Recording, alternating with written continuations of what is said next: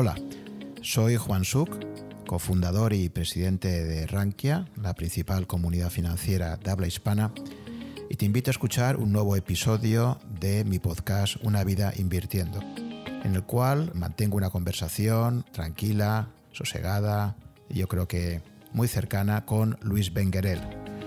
Eh, Luis tiene más de 25 años de experiencia operando en los mercados y actualmente es consejero de Anatea Gestión, una gestora especializada en fondos de inversión cuantitativa y de retorno absoluto. En esta charla, Luis nos describe con gran sencillez las experiencias y aprendizajes que ha obtenido a lo largo de su dilatada experiencia inversora y empresarial. Y tocamos temas tan interesantes como la importancia del control de riesgos, nos explica por qué tiene tanta liquidez en su cartera actualmente, el sesgo que experimentan tantos inversores que nos lleva a no aguantar mucho cuando tenemos ganancias y aguantar demasiado cuando existen pérdidas, o por qué considera que muchos gestores value son más especuladores que inversores dada la rotación de sus carteras.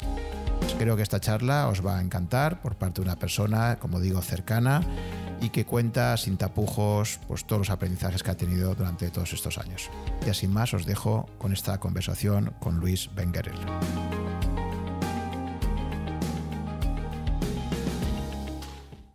Hola Luis, ¿qué tal? ¿Cómo estamos? Hola, buenas tardes, Juan. Eh, nada, hoy tengo el placer de estar con Luis Benguerel, que la verdad es que pues, tiene una trayectoria muy amplia en el mundo financiero. Y lo primero que quería preguntarte, Luis, como hago siempre, era que me explicaras cómo llegas a esto de, las finanzas, cómo te decides en algún momento de tu vida que te quieres dedicar al mundo financiero y a partir de ahí, cuál ha sido tu trayectoria en este mundo.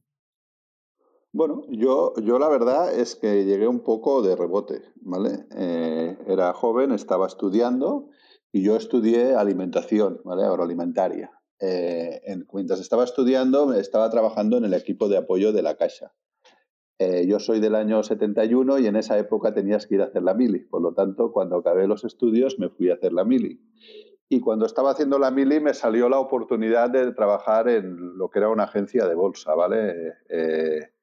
Mientras estaba haciendo la mili me comentaron si quería ir a echar una mano pues en el equipo de back office, lo que era entonces, y, empezar en el front eh, en una agencia de bolsa que se llamaba Lonja Capital. Eh, en ese momento, año 95, eh, las agencias o sociedades de bolsa siempre tenían un agente de cambio y bolsa, ¿vale? En mi caso era Farrés, ¿vale? Que se llamaba el agente de cambio y bolsa y el agente de cambio y bolsa hay que recordar que los, pocos que ya aún quedan y, tienen agencia tienen el mismo rango que notario, ¿no? Y algunos son notarios a día de hoy. Entonces, pues yo entré ahí eh, un poco, pues muy, muy joven, eh, hacía lo típico, el chaval que hacía chico para todo, tanto iba al parquet a recoger el borrador del día anterior, como al final empezó un poco el volumen año 95-96 de mercado, me pidieron si me quería quedar ya más horas y quedarme, aunque cuando acabe la mili, eh, quedarme en front, de que front office que era delante de los mercados, entonces aún no existía ni el SIBE, era el CATS, hice el curso del CATS y ya me quedé eh, en mercado de bolsas. En primer momento estaba arriba en el despacho, al cabo de, unos años nos fusionamos, Agenbolsa se el Lonja Capital se fusionó con Agenbolsa, con otro agente de cambio y bolsa, ¿vale? Y creando, creando esta sociedad de Agenbolsa y ahí ya me fui al parquet, que en el parquet de Bolsa de Barcelona es aún hay poca gente cada vez más, pero en esa época había bastante gente, no era como el de Madrid, porque había los box y había, había aún había algo de corros y sobre todo la gente acudía ahí porque en ese momento aún no existía internet, no se operaba online, todas las operaciones eran online, eran por teléfono o presenciales, ¿vale? Los teléfonos en los operadores de bolsa, los brokers siempre han grabado y, nada, pues eh, cogí todo, todo el mercado alcista desde el 95 al 99, 2000, eh, estando front delante en el parquet, era una locura, tenías traders que, te pegaban, bueno, eh, entonces ya no era a corros, pero al final tus clientes, que eran muchos de ellos traders, los que estaban ahí el día a día, pues iban a gritos, los tenías ahí pegados, sentados a tu lado en el ordenador y solo por la voz y por el valor que tocaban tú ya sabías el nombre del cliente y lo entrabas por el código y así era, al final tenías que ser un operador muy, muy rápido para tener los clientes ahí pegados. Entonces recuerdo en plena burbuja del punto com, eh, bueno, que incluso nuestro, nuestros jefes nos dijeron en ese momento, éramos dos operadores que éramos los más rápidos del parquet, entrando las órdenes, y como la avalancha de clientes que querían solo entrar las órdenes contigo era, era un, ritmo muy estresante, eh, hacíamos turnos de 20 minutos y luego descansábamos porque tenías al cliente encima, ¿vale? Eh, después, en el año 99-2000, vino Interbrokers. Interbrokers era una agencia de valores más pequeñita que tenía también su gestora, Gesinter. Me vinieron a buscar. Eh, fue un cambio muy importante porque ya no era estar tan, tan encima, ya no tenías los clientes encima. Trabajabas las órdenes de, la gestora propia del despacho, del grupo Torrella, y luego eh, trabajabas para clientes VIPs, que te pasabas más horas al teléfono hablando sobre los clientes que trabajaban con futuros, eh, futuros sobre el DAX o futuros sobre el IBEX, básicamente. Nosotros éramos ahí miembros de MEP, por lo tanto, te pasabas. Y sobre todo ahí me pasaba mis 10, 11 horas pegada delante de un Bloomberg. La verdad es que aprendí mucho de Bloomberg, eh, disfruté mucho. Creo que es una de las mejores herramientas del mercado. Eh, y, bueno, realmente estabas todo el día ahí pegado y haciendo operaciones y trabajando en el Bloomberg, ¿no? Ahí estuve hasta el año 2014 eh, como responsable de mesa de operaciones y, de clientes y gestionando también carteras. Eh, en el año 2014 me vinieron a buscar de otro broker, de GPM. Ahí me fui. Ahí fue cuando lancé el proyecto de Smart Social SICAP eh, con José Sánchez, que era el, el creador del proyecto, el inventor, que y con Antoni Fernández, que fue quien ganó el concurso. Ahí estuve un año, también lancé el proyecto con Ricardo González y Javier Alfayate de, la, de los fondos y me fui. Entonces me fui a un proyecto nuevo que es donde estoy actualmente, que es Anatea Gestión. Eh, estuvimos bastante tiempo antes, no arrancó el proyecto. Anatea es una gestora de, retorno absoluto, ¿vale? Eh, es una gestora que la verdad eh, lo está haciendo muy bien. Nos costó mucho arrancar. Estamos, es, muy difícil arrancar desde cero cuando eres completamente independiente, ¿vale? Eh, pero la verdad es que pues, el comportamiento de los fondos está muy bien. Ahora, hoy mismo, ha salido el análisis del semestre de todas las gestoras de España y, y, la verdad es que estamos muy contentos porque hemos sido la mejor gestora de España en este, en este semestre tan complicado. ¿Vale? Y entre los tres fondos mejores de España tenemos dos colocados. Por lo tanto, eh, estamos muy contentos. Nosotros lo que buscamos en esta gestora es diversificación y sobre todo descorrelación en cuanto a los índices, ¿vale? Eh, hemos llegado a un punto de equilibrio interesante y, después, pues, eh, básicamente creemos que es un producto que está encajando muy bien eh, para gestión de carteras, ¿vale? Es una manera de, de, cuando viene toda esta volatilidad en índices, estés indexado o estés comprado con fondos o tengas tu propia cartera, nosotros somos un producto que te reduce el riesgo y la volatilidad y por lo tanto, pues eh, lo hemos demostrado en el momento que se tenía que demostrar, que es en una crisis como la actual, tanto en la caída como en la bajada como en la subida. Y hasta el momento pues he llegado aquí, que es donde estoy ahora, y el tiempo dirá, dirá lo que tengamos que hacer más adelante. Aquí en Anatea estoy creando nuevos productos y creando sobre todo últimamente productos y aprendiendo mucho de Luxemburgo. Básicamente en estos 25 años que llevo en bolsa, pues bueno, me he dedicado a formarme porque es lo que comentaba, no he hecho alimentación, hice luego másters en dirección financiera, he hecho diferentes cursos, he hecho lo que te obligaba a hacer el MIF y sobre todo, pues al principio leía bastantes más libros, ahora desde hace bastantes años sobre todo leo mucho en Internet. Eh, básicamente leo mucha prensa extranjera, ¿vale? Eh, creo, porque realmente la prensa económica española y aquí tengo muchos amigos periodistas españoles, pero creo que la prensa en general es bastante más flojita, ¿vale? Y encuentras mejores artículos en el extranjero y, realmente creo que son más independientes. Al fin y al cabo, tanto Reuters como Bloomberg, como pagas para, para ser miembro, eh, por lo tanto creo que ahí tienen, tienen más independencia. ¿no? y es donde un poco el resumen de mi vida en el sector financiero. Y la verdad es que aún no habiendo estudiado ni económicas, ni empresariales, ni nada que venía del sector, pues es un sitio donde siempre me he encontrado muy a gusto, me ha encantado. Y luego también es cierto que entre los años 95 hasta el 2003 yo tenía un cliente inversor en paz descanse que era un inversor de largo plazo de fundamentales y este señor me enseñó mucho de fundamentales por, por vocación de su parte y, aprendí mucho y luego pues aprendí más de técnico a partir de leer libros y de todo lo que corre por redes y etcétera. Con paciencia y tiempo pues vas aprendiendo. Vale, pues han sido 25 años, como tú dices, ¿no? de, experiencias acumuladas y de aprendizajes que ahora repasaremos. Em, me llama también la atención, no sé si es por esa formación en alimentación, pero creo que también tuviste, por lo que veo en tu perfil en, LinkedIn, eh, has tenido también experiencia como gerente también ¿no? de una empresa mayorista de licores y conservas, por lo que veo por aquí.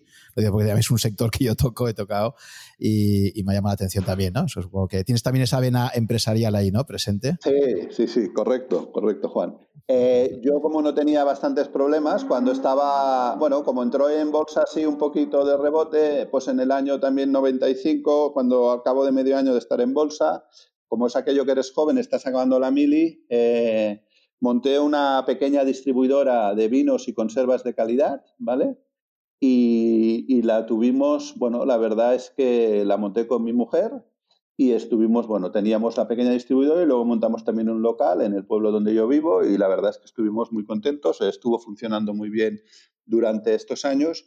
Entonces, eh, cosas de la vida, en, en 2005 nació mi hija y en 2007 un día estábamos en casa cenando y viene mi mujer y me dice, me acaban de hacer una oferta si nos queremos traspasar el negocio y era eso, a inicios de, no, era verano del 2007. Yo recuerdo que en esas fechas tener un buen amigo que ya no es gestor, que era gestor de patrimonios de un fondo de pensiones muy importante americano y que en septiembre me llamó y me dijo, oye, el sistema financiero americano está quebrado, vete con cuidado con tener dinero en cualquier banco americano, ¿no?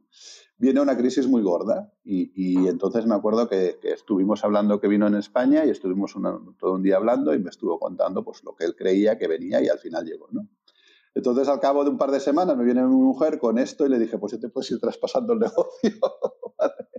que creo que viene una de muy gorda y no pasa nada porque nos traspasemos el negocio. Y por eso nos, sacamos, nos salimos del negocio. La verdad es que tuvimos un golpe de suerte, ¿vale? porque luego vino realmente una muy gorda. Eh, sí que una parte del negocio del que, lo que nosotros creamos en su día sigue funcionando, como es más el local y la zona de tapeo y así, pero desde que nosotros vendimos en 2007 a la actualidad creo que ha pasado ya por cuatro o cinco manos. Por lo tanto, sí, sí, estuvimos ahí muy metidos. Claro, yo estudié alimentación, mi mujer es enóloga, por lo tanto conocíamos bien el sector y, estuvimos muy metidos durante varios años haciendo pluriempleo, saliendo del parquet. Eh, cuando salía del parquet por las tardes me iba a echar una, una, mano ahí y los fines de semana pues trabajando también en el negocio propio. Ya sabes tú, como, como tienes varios frentes abiertos, Juan, ya sabes tú lo que es liarse la manta e ir abriendo diferentes frentes. Sí, sí, me ha, llamado la atención porque nosotros precisamente como comunidades tenemos Rankia, que es la comunidad financiera, y también tenemos Berema, que es la comunidad de, vinos y gastronomía. Por eso me, ha llamado la atención en tu perfil, ¿no? Son complementarios. Exacto. Em, y además va muy bien para hacer las quedadas. Sí, sí, sí, es muy, es muy complementario. Una cosa muy abstracta como las finanzas, la otra mucho más de la tierra, pegada, más hedonista. Creo que, creo que se complementan muy bien. Pues eh, nada, de esa trayectoria tuya me gustaría que me comentases un poco cuáles han sido tus principales aprendizajes. Si tuvieras que hacer ahora rebobinar un poco tu vida en, el sector financiero, em, ¿qué momentos recuerdas o qué situaciones recuerdas que te hayan marcado más como, inversor? ¿Sabes? Que digas, ostras, después de haber pasado por eso, ahora acabas de comentar el caso, por ejemplo, de, la crisis que te, comentaron que se venía y cómo, cómo tuviste la suerte ahí de traspasarlo a tiempo. Eh, pero bueno, yo creo que en la vida siempre se aprende más de errores cometidos o de situaciones que te encuentras que, te generan un estresor, que te obligan a adaptarte a una situación que no tenías prevista y, eso ya se te queda para toda la vida. Y de ostras, tú, esto ya no me volverán a pillar aquí porque, porque ya, ya, ya he aprendido la lección. ¿no? Entonces, me gustaría que en estos 25 años que llevas ya de, trayectoria en los mercados, comentaras, un, comentaras eh, por un lado, primero, eh, cuando tú empiezas a, a trabajar ya profesionalmente en el sector, ¿Qué idea tenías, o sea, qué marco intelectual tenías para invertir? O sea, ¿cómo concebías tú la inversión? Creo que esta persona que me has comentado que ya había fallecido, que te va a influir mucho en la forma de entender tus inversiones. Entonces, me gustaría que, explicaras em, ¿cuál era tu forma de ver la, forma de invertir adecuada que tenías en los inicios de tu carrera profesional? Y eso cómo ha evolucionado hasta, hasta la actualidad, ¿no? ¿Cuáles han sido un poco los, principales cambios que, que, se han dado y por qué has, y por qué has hecho esos cambios? Pues mira, eh, eh, bueno, yo supongo que es lo que tú dices, es un poco la experiencia y los palos que vas recibiendo, ¿no? Eh, yo empecé, pues eso, muy joven, con veintipocos, ¿vale? entrar de operador en el parquet, ¿vale? recuerdo que entonces, pues toda lo que es la vieja escuela, que ya mucha de ella, pues está, está muerta, ¿vale? y los otros, pues ya son muy, muy mayores, te contaban, te contaban sus películas, te contaban su su gestión de toda su vida, etcétera, ¿no? Incluso, pues claro, como entras como operador y estás ahí entrando y, empiezas a decir, ah, pues igual podría comprar o vender, no tenías ni idea de análisis técnico ni de nada, y esto cómo funciona, ¿no? Eh, y recuerdo, pues bueno, incluso mi abuelo, pues aquello que te decía, vete con cuidado, porque mi abuelo pues era del siglo y le habían enganchado con minas del ring, que yo aún tengo acciones en casa de minas del ring, de cuando eran las acciones con papel, ¿vale? Que por eso se habla del papel y, de, y del corte de cupón, porque en casa tengo un paquete de acciones aún de, de, esa época, ¿no? Y te, y te, hablan de prudencia. Entonces, eh, yo en esa época eh, no tenía ni idea de análisis técnico, veía que gente sí estaba mirando a los primeros análisis técnicos, aún, aún en esa época mucha gente se hacía los gráficos ellos eh, a partir de, de hojas cuadriculares, a partir del cambio, y empezaba a ver alguna cosa informática, había un programa que ahora no recuerdo el nombre, que era el único que funcionaba y que alguna gente lo tenía en casa mediante satélite, que tenía que poner una parabólica para, poder, para que le pudiera llegar con retraso de dos o tres segundos, ya se daba por bueno tener la información en tiempo real, era ir dos o tres segundos, porque si no, si lo mirabas por el tren de texto eran 15, 20 minutos. Por eso tenías toda la gente ahí en el parque. Y recuerdo, pues eso, básicamente ahí eh, ahí la lección que, aprendí y con los años te das cuenta es que, bueno, el, eh, cliente este que, tenía, que tiene su familia a día de hoy aún un patrimonio muy, muy importante, era un inversor de fundamentales y él siempre te decía, pues, antes de comprar una empresa, eh, piensa en invertir a largo plazo, eh, mírate quiénes son los directivos. En esa época aún no, no estaba ni Terra, eh, ni, Google, ni mucho menos. empezaba justamente Yahoo, pero no tenías internet en los despachos, ni en casa, ni mucho menos. Y él lo que hacía básicamente es compraba 5 o 10 acciones, se iba a una junta de accionistas y hacía una o dos preguntas para ver eh, cómo se movía la dirección. Eh, después, con los años, se detectaron que los gestores te hablarán, que hablan con el dirección financiero, pero nunca te dicen qué opinión tienen del currículum de, los directivos de la empresa. Si tú vas a invertir a largo plazo eh, eh, y, miras una empresa para invertir a largo plazo, lo primero que tienes que hacer es, ver la junta, la dirección de esa empresa, si confías o no confías en ella. A día de hoy, por Internet, puedes ver muy bien los currículums de esta gente si han tenido no problemas, porque al fin y al cabo, yo creo que lo que ha pasado ahora y lo que aprendí ahí era que tú estás comprando una acción y al final estás comprando una empresa. Y si tú, como bien decías Juan, creas un negocio como no yo creé o tú has creado varios, verdad que lo que no vas a buscar es el corto plazo, el movimiento a dos, tres días ni a cinco, sino tú vas a buscar un rendimiento a cinco, diez o los máximos años posibles, pues tienes que valorar quién es la directiva, quiénes son la dirección de esta empresa, porque ellos son los que te van a hacer ganar o perder dinero a medio y largo plazo. ¿no? Y creo que esto no se valora lo que se tendría que valorar. ¿no? Entonces ahí es, es lo que realmente aprendí eh, y posiblemente el error fue no, no crear una cartera en ese momento a medio y largo plazo. O sea, la cartera al cabo de un tiempo pues se, se esfumó y, vas entrando y saliendo. Y a veces es más invertir a medio y largo plazo, eh, como me decía este buen hombre. ¿no? Luego, otros errores que cometí, bueno, luego estuve, piensa que yo he estado muchos años eh, Hablando con muchos clientes que son traders, he conocido a muy pocos que se han ganado muy bien la vida y a día de hoy aún se la ganan, y a ver los haylos, pero son pocos, y he conocido a muchos que se han arruinado. Y ahí es donde entran los calentones de, de rumores, que fusiones, de adquisiciones, ahí es donde a veces coges y te saltas todo el control de riesgo propio de tu cartera, eh, te metes pues más de lo que deberías y sale una operación buena, te crees que vas a comerte el mundo y al día si la siguiente operación lo pierdes todo. Entonces yo creo que, sobre todo lo que la gente le falla mucho es el control de riesgo, ¿vale? Y la humildad de saber eh, que todos pagamos un máster para en bolsa. O sea, por muchos estudios, por mucho que leas, siempre acabas pagando un máster y el máster, mm, cada uno tiene un nivel. O sea, para uno perder mil euros es mucho y para otro perder cinco millones o un millón es mucho, ¿vale? Entonces, todos pagan un máster en proporción al dinero que tienen ahorrado. Y esa es la lección que yo aprendí eh, especulando, ya te diré, con las acciones. En primer momento me fue muy bien con ABN AMRO y la siguiente me fue muy mal con... Eh, ¿Cómo se llamaba el banco ese que tenía que comprar el Santander y al final lo compró SoftBank? Ahora no me acuerdo del otro. Bueno, el, cerebro ya lo desconecta porque fue un desastre, ¿no? Pero todo lo que gané con uno lo perdí con otro, ¿vale? Entonces, eh, básicamente lo que aprendes es, a diversificar. Eres joven y, quieres ganar mucho y rápido y aprendes que no, que, que aquí el camino se hace andando poco a poco, diversificando máximo y, y sobre todo no, no pensarte que tú vas a controlar el mercado, ¿vale? Yo he aprendido mucho de mis errores, pero también he aprendido mucho al ser broker de los errores de mis clientes, ¿vale? Al final, cuando tienes un cliente que, opera, es, él es independiente, tú le puedes dar tu consejo, pero no tiene por qué escucharte, ¿vale? Si no le estás gestionando la cartera, sino que es él. Y he visto hacer y cometer grandísimos errores. Y es ahí donde, donde también aprendes mucho viendo los errores de los demás. Sí, todo lo que está relacionado con la gestión de riesgos creo que es una de las áreas donde más errores se cometen, donde más humanos somos, donde ahí se ven nuestros sesgos ¿no?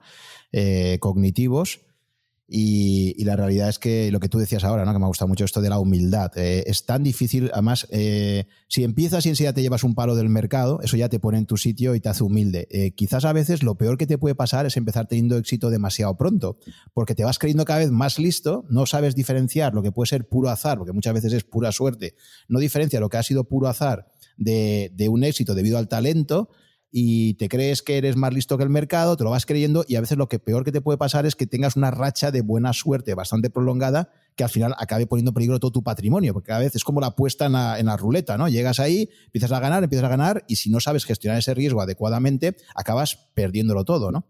Entonces, en la gestión de riesgos a mí me parece también que es un elemento fundamental sobre lo que normalmente la gente no tiene una buena formación inicial cuando empieza a invertir y normalmente solo se aprende a base de palos. No sé cuál es tu experiencia al respecto. Sí, correcto, es así. Es que además es que lo he vivido eh, en mi propia carne y lo he visto en, muchos clientes cuando, cuando yo era broker, ¿vale? Eh, eh, te calientas, o sea, yo siempre decía, claro, piensa que estábamos ahí operando en la mesa en el parquet y te venían muchos clientes. Cuando te venía un cliente de futuros, porque mira, había dos maneras de fundirse la cuenta, con renta variable que, que tardaban más o con futuros. Al final hay que recordar que en ese momento no había ni CFDs, no había nada. Por lo tanto, el cliente, nosotros como broker tan solo cobrábamos la intermediación. Era el cliente que perdía contra el mercado. A día de hoy los CFDs sabemos que luego hay contrapartidas y, así, ¿no? Pero los clientes de en ese momento, los clientes de futuros, eh, si no eran, llevaban experiencia, las cuentas duraban tres o cuatro meses, ¿vale? Y en renta variable podían llegar al año, año y pico. Pero pero veías fundir cuentas. Y entonces siempre decíamos, lo peor que le puede pasar a cualquier cliente que empieza en bolsa es que las primeras operaciones gane. Es lo peor. Porque si en las primeras pierde, igual coge, retira y se va, cosa que le irá muy bien porque entonces ya no dejará de perder, o se formará y verá que esto no es un casino, no es un juego y que aquí hay mucho, hay mucho que controlar el riesgo, ¿vale? Entonces yo recuerdo que cuando estábamos en el parquet siempre le decíamos a un cliente que las primeras le iban mal, es lo mejor que te podía pasar, ¿vale? Porque entonces te calmarás y, verás que las cosas no son tan fáciles. Lo peor que te puede pasar es lo como bien comentabas tú, Juan, es que las primeras operaciones ganes o dobles, porque si te metías en chicharros, que a verlos aún hay, o movimientos de estos especulativos, te creías que era esto muy fácil, ¿vale?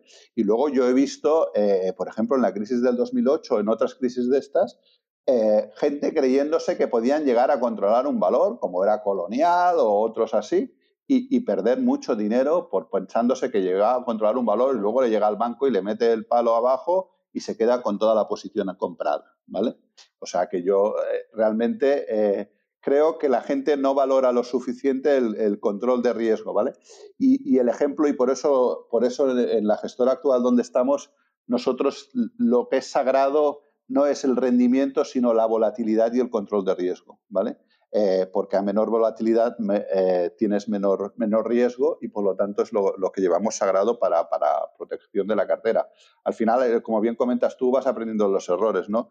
Y, y, sobre todo, lo que yo veo y estoy volviendo a ver y lo hacen entidades y lo hace gente es el apalancamiento. O sea, cuidado con el apalancamiento porque invertir más de tus posibilidades puedes acabar perdiendo el patrimonio, como bien comentabas, ya no solo el patrimonio que tengas en, dinero en efectivo, sino patrimonio inmobiliario o así. ¿no?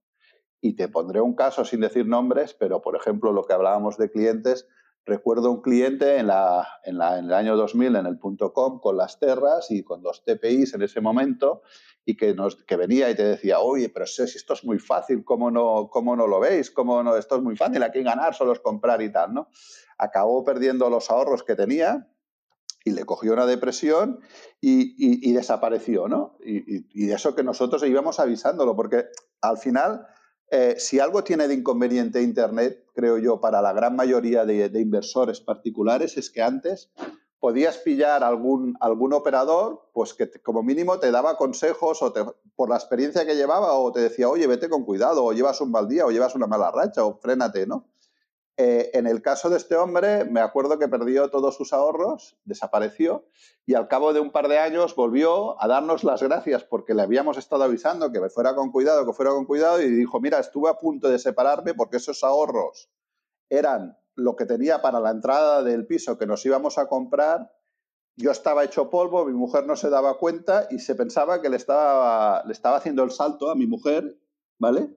Y al final le conté que no, que me había se me habían fundido los ahorros en bolsa, ¿vale?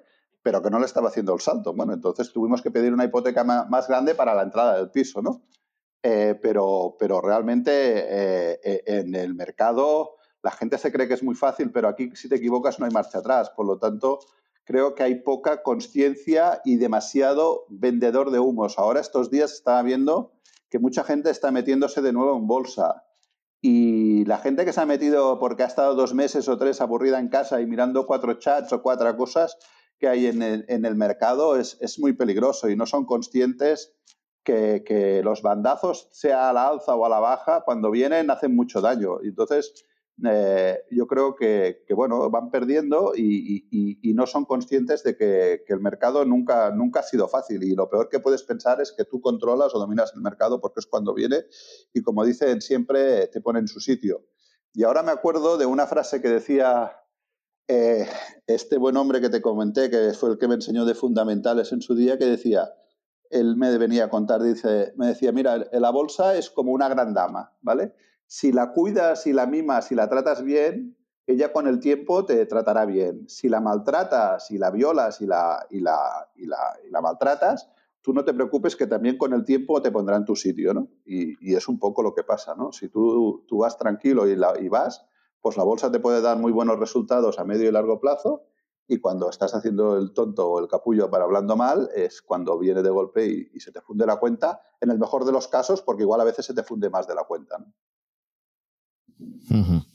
Sí, que es eh, los riesgos que hay. Tú, por ejemplo, me comentabas que, nunca te pondrías ahora corto ya, ¿no? Seguramente no operarías en corto en el mercado por, el riesgo que tienes, ¿no? De que el mercado vaya en la dirección contraria de lo que tú esperabas. Y si vas a largo, pues bueno, pues eso es una cosa, pero ponerte corto es, muy peligroso, ¿no? En renta variable no. En renta variable, eh, yo eh, la lección que he aprendido es que las caídas son muy rápidas y estás peleando ya no solo contra todo el mercado, sino contra los bancos centrales desde el año 2009. Desde el año 2009 estamos hablando de 11 años, ¿vale? Entonces, eh, lo hemos visto ahora mismo con el COVID. La economía está, hecho, está fatal y el Nasdaq está en máximos históricos, el SP cerca, los índices americanos están han rebotado con una fuerza impresionante. ¿no? Entonces, la, la lección básica es que si tú eres un inversor a medio y largo plazo, Mm, mm, puedes eh, ponerte corto en según qué commodities, ¿vale? En según qué divisas, porque al final es largo en un lado y corto en el otro, ¿vale? Pero en renta variable no. Al final la renta variable, el problema de los índices o la ventaja, por si hablamos después más adelante de, inversión pasiva, que para mí es un nombre equivocado, pero si, si hablamos de inversión indexada, eh, la ventaja de los índices es que por el camino las acciones si van perdiendo capitalización porque no llevan bien los resultados y desaparecen, el índice no desaparece, ya entra otra acción a sustituir esta, ¿vale? Por lo tanto, estás asumiendo un riesgo excesivamente complicado. Y te lo digo yo que he estado 15 años eh, operando en MEF eh, con clientes que dando se metían largos como cortos. ¿eh? O sea, en, el crack, en, los atentados desde 2001, del 2011, en, el 11 de septiembre, aquí en Cataluña es festivo, yo estaba delante de las pantallas, recuerdo perfectamente comiendo sushi ahí delante de las pantallas y cuando el primer avión llamando a todos los gestores y a clientes para que dejasen de, de, de estar donde estuvieran y que corrieran para el despacho. ¿no? Por lo tanto, eh, ahí jugamos a la baja y yo he jugado con clientes a la baja, pero siempre en posiciones muy a corto plazo, no para posiciones de medio y largo plazo, porque las encuentro muy, muy peligrosas y sobre todo, pues de lo, que estamos viviendo desde el 2009. Eh, que, tienes a todos los bancos centrales en tu contra y lo que está claro es que ellos tienen más dinero que tú y por lo tanto pues ya lo hemos visto, ¿no? Eh, empezó todo el tema del COVID, salieron y, y enchufaron liquidez en los mercados y hemos visto el rebote. Otra cosa será si la economía lo llegará o no, y que no significa que cualquier día volvamos a tener un susto o una caída igual o, superior, pero que intentar ser el primero me ha demostrado que es muy complicado. Sí, la verdad es que el gran cambio que se ha producido desde el 2009 con esas inyecciones monetarias, yo creo que nunca el mercado, los mercados financieros han estado tan manipulados. Eh, y se ha visto, se ha visto recientemente, para mí el caso más claro fue en el verano del 2018, cuando la Reserva Federal Americana empieza tímidamente, fíjate que ya, ya llevaba una década la economía americana eh, creciendo y estaban en máximos de empleo, en, máximos de todo, eh, y cuando el presidente de la Reserva Federal Americana se pone a subir tímidamente los tipos en Estados Unidos, automáticamente las bolsas empiezan a caer, encima con el presidente Trump diciéndole que qué hacía, que no sé qué, y, claro, la presión que tienen hoy en día los bancos centrales por mantener tipos por los suelos es tan grande y, la cantidad de manguerazos que están haciendo de, meter ahí inyección monetaria, pues ha provocado un mercado, desde mi punto de vista, absolutamente manipulado. Y creo que no hay precedentes históricos y por eso estamos en otra era. Igual que entramos en una nueva era a partir del año 71, cuando se acaba el, patrón eh, de Bretton Woods, ¿no? del oro con respecto al dólar y ese sistema que había montado. Oye, esto se acaba en el 71, entras en otra era distinta. O sea, entonces, claro, cuando haces eh, comparativas históricas, si esto no lo tienes en cuenta, es que no te das cuenta que estás jugando con otras reglas de juego completamente distintas. Sí, sí, es correcto. Yo, yo también lo veo así. O sea, eh, como te comentaba, en el año 2007-2008, ese amigo gestor, él me vino a contar pues, que él considera que es el, el fin del ciclo del dólar. Lo que pasa que no será... Estos ciclos no son de hoy para mañana, es un proceso lento, ¿no? Entonces, y más lo estamos viendo. ¿Y, y, qué está haciendo la Fed? Pues lo compra todo. O sea, es que para el inversor a día de hoy, para, para el ahorrador, inversor, porque al final el problema, yo creo que el problema que estamos viviendo un poco, ya no solo en España, a nivel general, es que nos estamos olvidando del que es inversor o ahorrador a un poco largo plazo, ¿no? Eh, lo que comentábamos antes, si tú montas una empresa, no la montas para dar un pelotazo a medio año o a un año, tú la montas para, para que sea un proyecto a, a medio y largo plazo, ¿no? Pues cuando tú en teoría inviertes a una empresa porque eres joven o porque tienes un objetivo, estás invirtiendo a medio y largo plazo. Tú crees que esa empresa durante los próximos 5 o 10 años seguirá ganando dinero, ¿no? Y eso creo que se ha olvidado bastante, por no decir mucho, ¿no? Y, es lo que decías tú, un poco, pues los bancos centrales han enchufado tanta liquidez que creo que no lo hemos visto nunca y el calentón es tal que, claro, la renta fija, con una gran mayoría de la renta fija en el corto plazo con rendimientos negativos y en el medio largo plazo cerca de cero o también con rendimientos negativos, eh, el ahorrador se ha visto obligado a meterse al final en bolsa, encima le ha estado acompañando porque solo hemos tenido sustillos por el camino en 2015, en 2018, como bien decías, a día de hoy, porque cuando nosotros miremos un gráfico a medio y largo plazo dirás, esto fue un sustillo pero no ha sido una caída o una corrección como, como la vivimos en el 2007-2008, que estuvimos cerca de dos años bajando, ¿no? Eh, hemos tenido una caída y como se ha subido igual de rápido, eh, eh, si dentro de 5 o 10 años cuando miréis gráficos dirás, esto fue un sustillo, pero no, hoy por hoy no fue, no fue un mercado bajista, ¿no? Entonces, pues bueno, la gente se está acomodando, se está refiando excesivamente, creo yo, pero bueno, mientras los bancos centrales sigan enchufando, eh, eh, lo que no puedes hacer es ir en su contra, eso está clarísimo. Lo que, lo que he aprendido es que nunca vayas contra mercado, ¿no? porque te puede costar mucho dinero y puede llegar que no puedas aguantar. Y, y, las incertidumbres están, porque eh, la bolsa barata o regalada a estos niveles no está, pero está ahí, o sea, por lo tanto, pues, y, y las inversiones diferentes están complicadas, ¿vale? No, a verlas no hay tantas. Sí, porque claro, lo que ha provocado esta situación ahora, como tú decías, es que muchos inversores que no tienen un perfil de riesgo para, ir a la bolsa, porque son gente que directamente deja de dormir si les cae su cartera un 10% o un 20%, eh, de estos que les preguntas, si cae un 20%, eh, ¿cómo lo llevarías? Y te dice, pues fatal, ¿no? Porque mi mujer me dejaría de hablar o lo que fuera, ¿no? O, mi pareja. Y, la realidad es que mucha de esta gente, claro, si tú miras el panorama de, de en dónde puedes invertir y te encuentras con bonos, eh, rentabilidades negativas, Eh, entonces dices, ¿dónde me meto? Si el, instrumento tradicional que te refugiabas, esos perfiles eh, más conservadores, no, no está nada que, tenga un mínimo de cobertura frente a la inflación, pues al final acabas yendo a la bolsa. la bolsa es el reflejo de, una demanda probablemente hinchada por, ese escenario de tipos que además no sabemos, esto es como una guerra, sabes cuándo la empiezas, pero no cuando la acabas. Entonces, estos tipos eh, que tenemos por los suelos desde hace tiempo, tipos negativos que parece que han venido para quedarse, que es una cosa que es una anomalía histórica, porque que yo sepa, en 5.000 años de, historia financiera que hay por ahí recogida, mm, eh, periodos con tipos de interés negativos, yo no sé si tú has conocido así algún periodo histórico que se hayan, que se hayan dado, pero parece una situación muy anómala y muy rara, ¿no? Entonces, claro, si lo ves en perspectiva histórica, mm, dices, aquí está pasando algo muy raro, ¿no? Porque no es normal que yo, si te presto dinero a ti, en vez de que eh, tú me cobres, o sea, yo te cobre a ti eh, un interés por prestarte dinero, no, tú me vas a cobrar a mí porque yo te haga eh, el favor de dejarte el dinero. Esto no tiene ningún sentido económico, ¿no?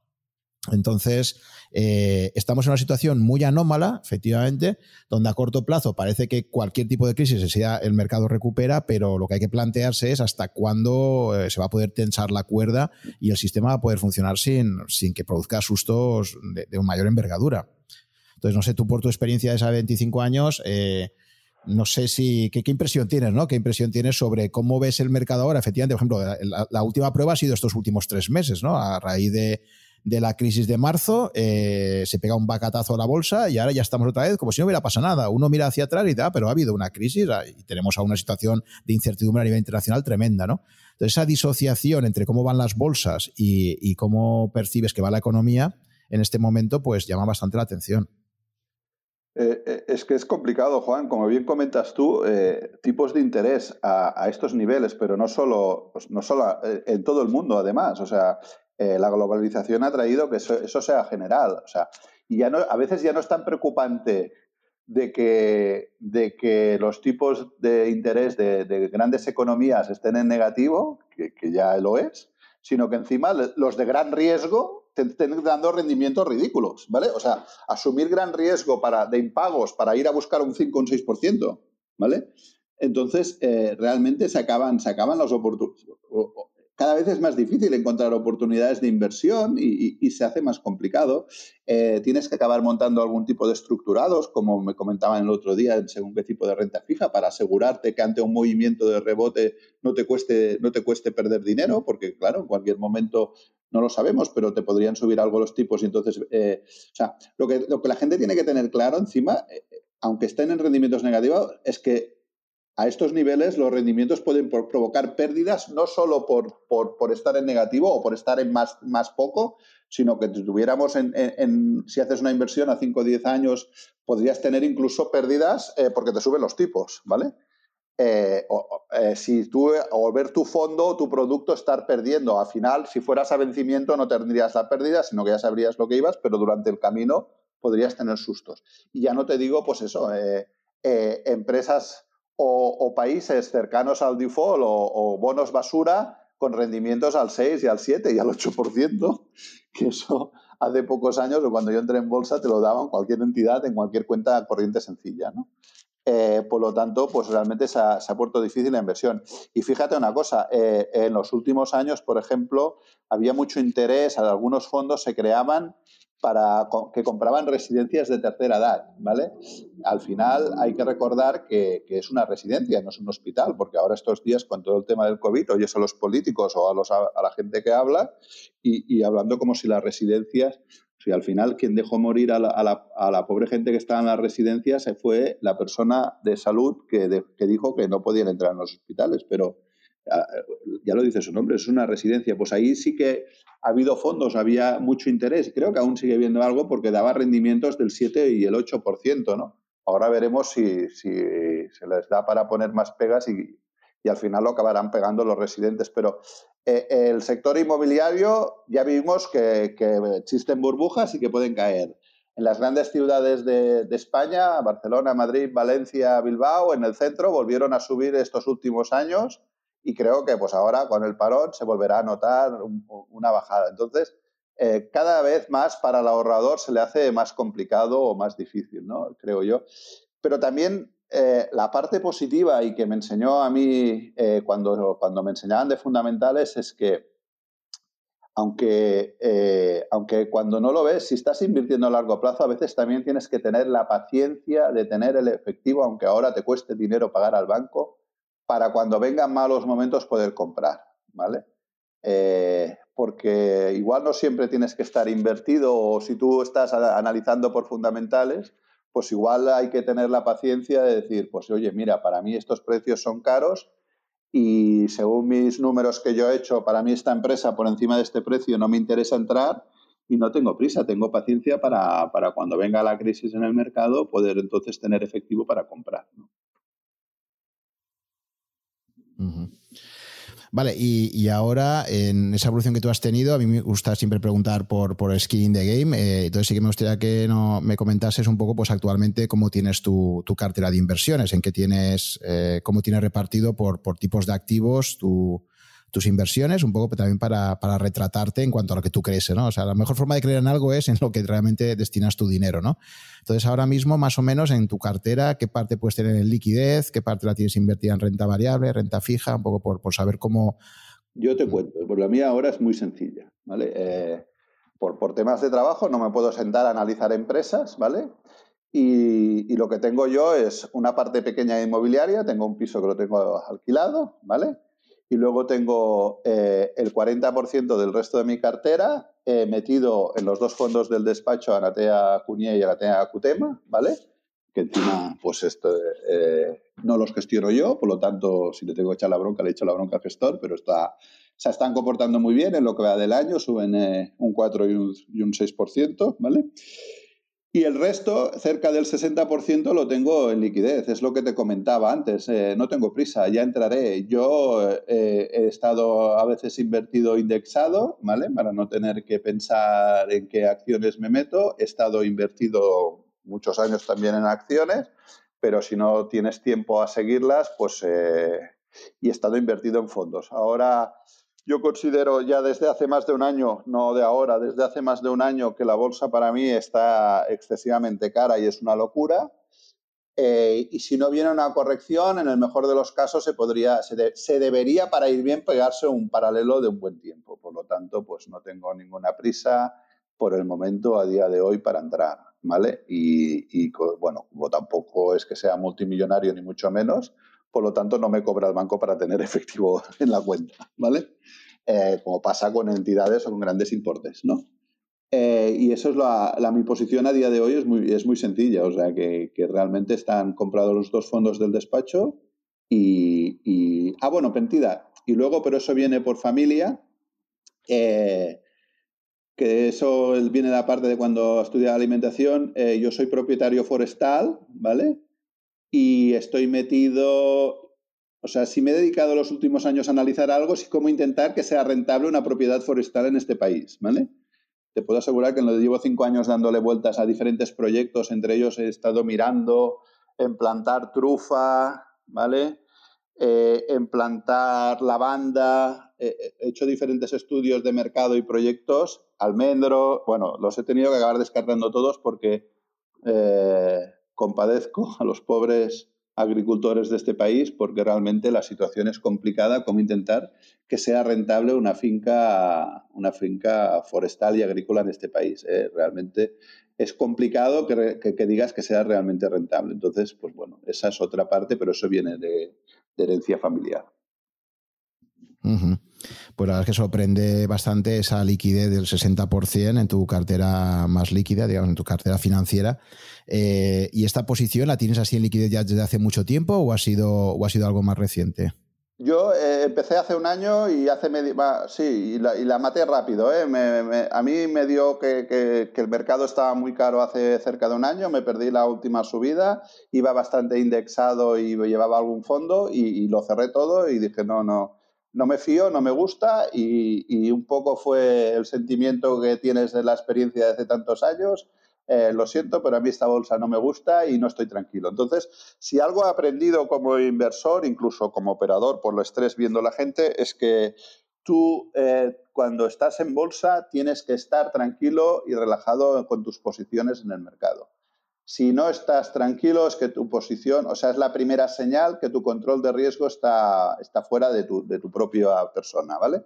y por lo tanto, como no estaba cómodo y tranquilo, pues ahora estoy cómodo y tranquilo así y, me da igual, ¿eh? como si quieren subir al infinito y más allá, ya buscaré lo que te decía, otro tipo de, inversiones o, buscaré otras cosas. Pero, eh, ostras, yo eh, estoy viendo que normalmente había un refrán que estos últimos meses he usado bastante en medios de comunicación, que siempre te decía la vieja escuela que en la bolsa se subía por las escaleras y se caía por el hueco del ascensor, ¿vale? Últimamente se cae casi por escaleras o el hueco, pero es que se sube, no sé, se sube con un cohete de lo más rápido que se sube que se baja, porque hay tanta liquidez y tantos nervios de quedarse fuera que entra más rápido. Entonces, eh, a mí me preocupa o a mi experiencia me preocupa y además es lo que tú comentabas antes, estoy tipos negativos, todo eso, eh, si inviertes a medio y largo plazo, y para mí medio y largo plazo son un mínimo de 5 a 10 años, a mí me preocupa a los niveles actuales de mercado. Y si estoy equivocado, pues lo único que puede pasar es que deje de ganar. No, y, y, me podrán decir alguien que voy a perder por la inflación, ¿vale? Sí, correcto, pero de momento la inflación es pequeña y está bastante controlada.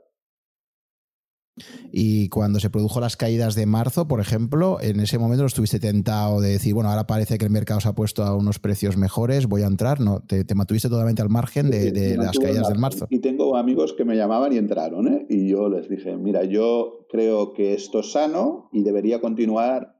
También creí, el día del rebote, por aquello de la experiencia de que llevas tantos años, hablaba con algún amigo y digo, mira, aquí debería rebotar, rebotar con fuerza, ¿vale? Pero yo no voy a entrar porque no tengo tiempo para estar encima del mercado. Eh, con los proyectos que estoy montando y así, no tengo tiempo para estar muy pendiente, ¿vale?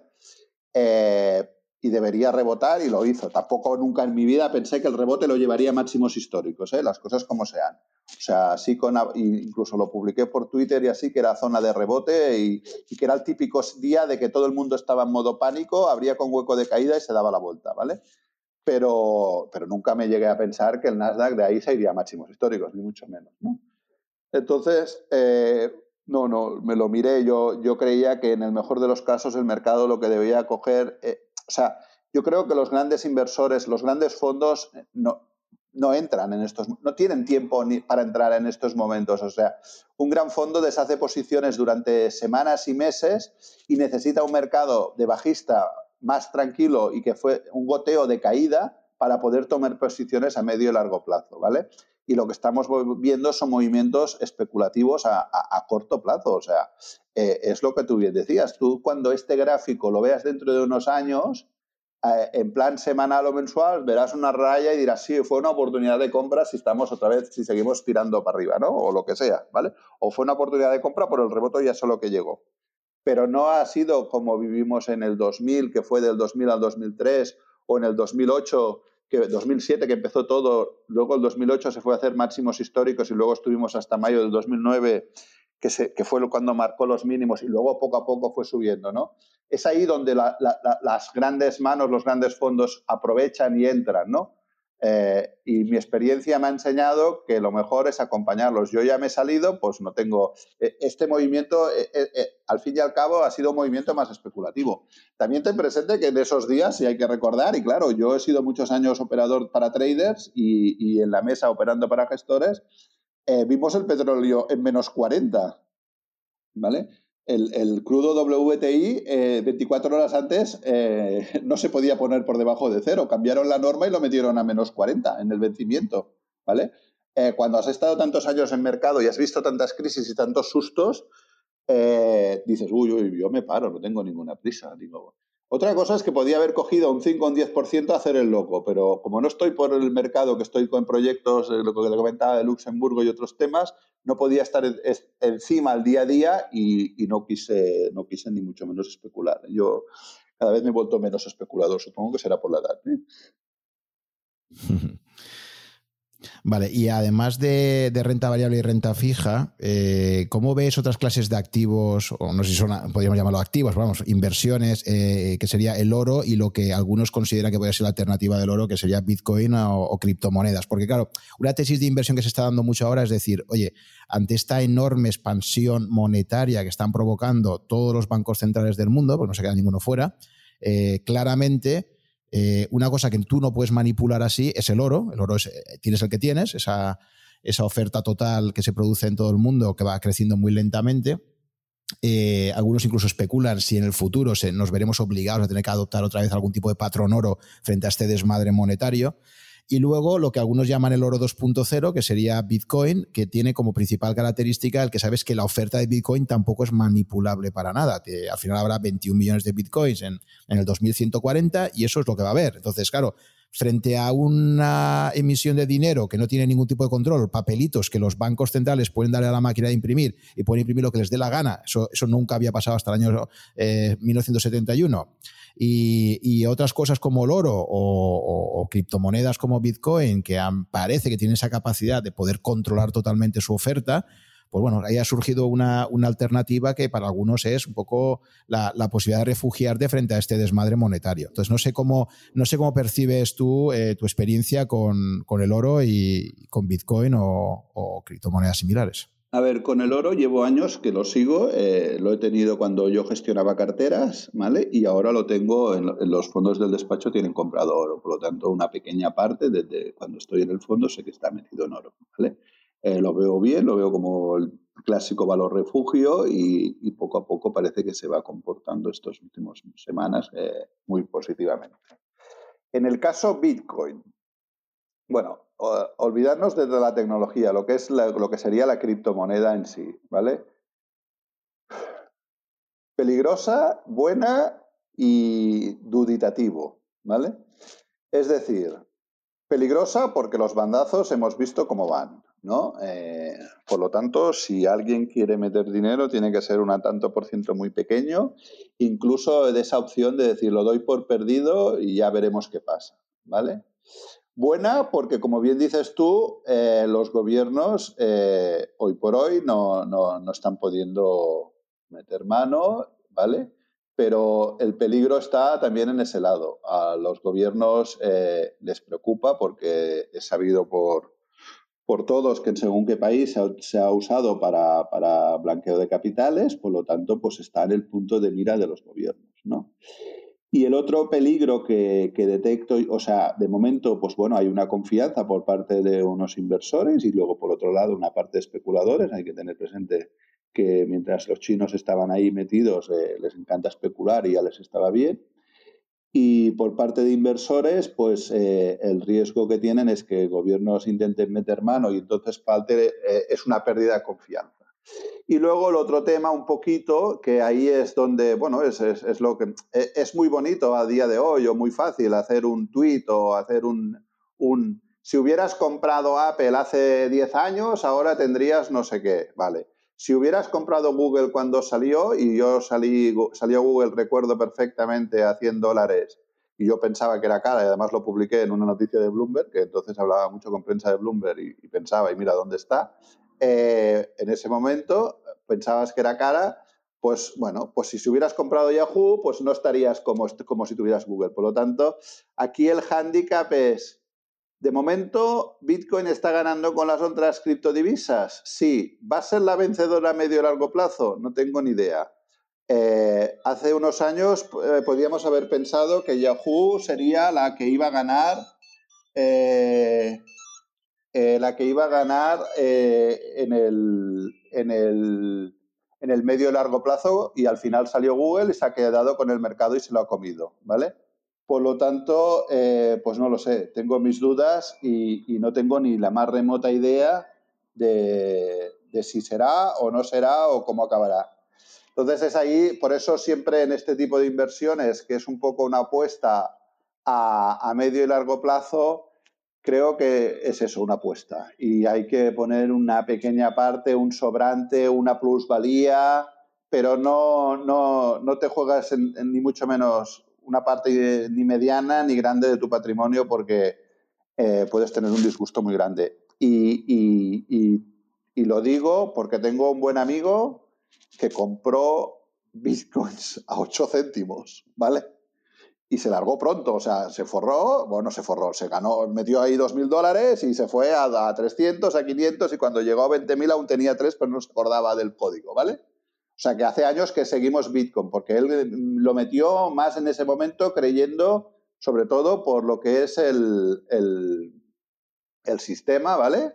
De cómo funcionaba Bitcoin y, decía, es que esto es una pasada, que las entidades no saben lo que tienen ahí detrás, que está muy bien y me la voy a jugar, ¿vale? Y realmente lo hizo y, le, y, o sea que hace años eh, que sigo Bitcoin, yo recuerdo desde eso, desde los 10-12 céntimos eh, y lo he ido siguiendo cuando casi nadie hablaba. Y, la verdad es que se ha comportado muy bien el valor y, el que ha entrado ahí y ha aguantado, porque luego también hay otra cosa importante. Una gran mayoría de inversores, eh, y entre ellos me incluyo, te quema el dinero. O sea, tenemos un, una, un error muy importante, ¿no? Eh, todos los inversores en general, que cuando vamos de subida no aguantas la posición, ¿vale? y que cuando vas de caída aguantas la posición hasta que rebote, ¿vale? Para salirte al menos a recuperar. Si es un índice, tardarás más o menos años y acabarás subiendo. Si es una acción, puedes acabar perdiéndolo todo, como hemos visto en acciones en el propio mercado español o entidades financieras, no hace tanto. ¿no? Por lo tanto, ese es un error que cometemos tanto inversores como especuladores, como, como traders, ¿no? De, de, no acompañar una posición ganadora y, no saber cortar muchas veces una posición perdedora, ¿no? Y en el caso de, las divisas, pues puede, hay de la criptodivisa, podría llegar a pasar de esto, ¿no? Entonces, pues bueno. Por eso digo, tiene sus virtudes y sus inconvenientes. ¿Yo me metería? Eh, yo no pero conozco gente que se mete y que, y que me lo defiende y por eso y lo respeto.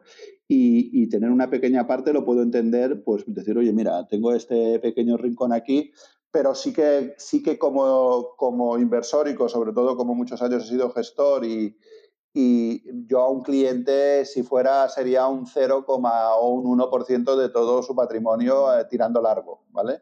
No metería una posición nunca grande ahí por, por, por todos estos riesgos que hemos comentado. Sí, yo ahí lo veo también más como una opción. Al final esto no deja de ser una opción. En una opción tienes que partir de que, de que, de que pagas la prima y lo pierdes todo, pero si, si esta opción pues, te permite multiplicar ese, ese valor, pues bueno, es una forma de tener ahí una cierta diversificación y, y, bueno, tiene una lógica económica, por lo que estamos diciendo de que la gran virtud del oro o Bitcoin es que frente a, las, a las de, al dinero fiat emitido por los bancos centrales, tiene totalmente controlada la oferta, tú ahí no la puedes manipular, tú no puedes inventarte. A día de hoy, por lo menos por lo que sabemos de, química, no hay forma de poder producir mucho más oro por mucho que suba el precio del oro, a diferencia de lo que sí que se ha visto que pasa con el petróleo y la mayor parte de materias primas, que si tú subes lo suficiente el precio, eh, la respuesta que tenemos la humanidad a nivel tecnológico para poder producir más es, es muy grande. En cambio, en el oro, durante toda la historia de la humanidad, por mucho que el precio haya subido en un año, nuestra capacidad de producción de oro adicional es muy limitada. ¿no? Y en el caso de Bitcoin está absolutamente controlado, esa es la gran diferencia, la tecnología y, lo han intentado hackear ahí durante 11 años y hasta ahora nadie ha conseguido meterle mano. Es un sistema, es como un autómata que eh, te va produciendo esa oferta decreciente, cada cuatro años hay un halving, la mitad de, recompensa y que, como decía, en el 2140 pues habrá sus 21 millones emitidos y se acabó. Ya no hay más Bitcoin que puedas emitir y entonces eso es un bien escaso por definición. ¿no? Y todo lo que es escaso, oferta y demanda, a priori podría subir mucho de, precio. Pero efectivamente nadie nos garantiza pues, que pueda aparecer una alternativa a, esto. ¿no? Pero ahí está. Ahora, como una opción puede ser interesante, una forma de, introducir un poquito de diversificación y decir, oye, ¿y si, y si tal? Pues ese easy, si al final es un 1%, un, 2% de tus inversiones, pues bueno, puede ser algo a, tener en cuenta, ¿no? en cualquier caso con muchísimo riesgo y, que cada uno haga su, due diligence, ¿no? su análisis. Exacto. Y perdona una cosa, en el caso oro también hay que ser muy conscientes y muy cuidadosos. Es decir, tú cuando entras en Bitcoin, eres consciente de que si tienes un sitio en depositario, hemos visto que lo que ha habido problemas a veces es de robo, por lo tanto tienes que ser, y si no lo tienes en tu clave, en tu casa, ¿vale? Eh, en el caso oro, lo que hay que vigilar son el tema de ETFs o, los que replican el oro, ¿no? Eh, no todos trabajan en oro físico y a veces podríamos llegar a tener problemas con según qué tipo de ETF. Si, hubiera un movimiento de pánico o de, pánico alcista, que le llamo yo, que es que se fuera el oro como una moto, si todos los ETFs tuvieran posiciones, las pudieran eh, llevar a cabo. Por lo tanto, a veces, si tu inversión es por miedo, como ha pasado a veces, a veces es más, hasta el oro lo puedes tener pues un poco como decías tú con el Bitcoin, físicamente en casa o en una caja o, tener un ETF que te pueda llevar al oro físico, ¿vale? Ahí también es importante, si inviertes tú directamente en oro y tu inversión es a medio y largo plazo, pues, como podrías hacer con Bitcoin, valorar bien o analizar que ese es tu trabajo, qué tipo de ETF o qué tipo de producto o cómo vas a comprar ese oro, ¿no? Sí, yo recuerdo, no sé si tú viviste, tú estabas en mercado, pero recuerdo que en la crisis del 2008-2009 había mucha gente que iba a las entidades, a las sucursales bancarias y, oye, quiero comprar un lingote de oro, ¿sabes? Porque era como diciendo, eh, parece que el mundo financiero se cae a pedazos y lo único que me fío es de propiedades inmobiliarias, de oro, de cosas así como muy tangibles, ¿no? No sé si tú viviste un poco esa situación, pero de repente hubo, una búsqueda de oro como un valor refugio frente a lo que se percibía como algo que, no te fiabas de casi nada, ¿no? ¿De qué te fías? Pues del oro, que durante 5.000 años ha demostrado que estaba ahí y, que, y que siempre ha sido algo valorado por toda la historia de la humanidad. Entonces, a mí me gusta mucho lo que, lo que Taleb define como el efecto Lindy, que es precisamente eh, esto de que pienses en qué cosas a lo largo de la historia han, han, durado muchísimo tiempo, ¿no? Han tenido ahí una, proyección de muy largo plazo, porque probablemente en el futuro van a seguir teniéndolo, ¿no? De hecho, lo que dice el efecto Lindy es que si, por ejemplo, una obra, esto, esto viene de Broadway, si una obra de teatro lleva representándose cuatro años,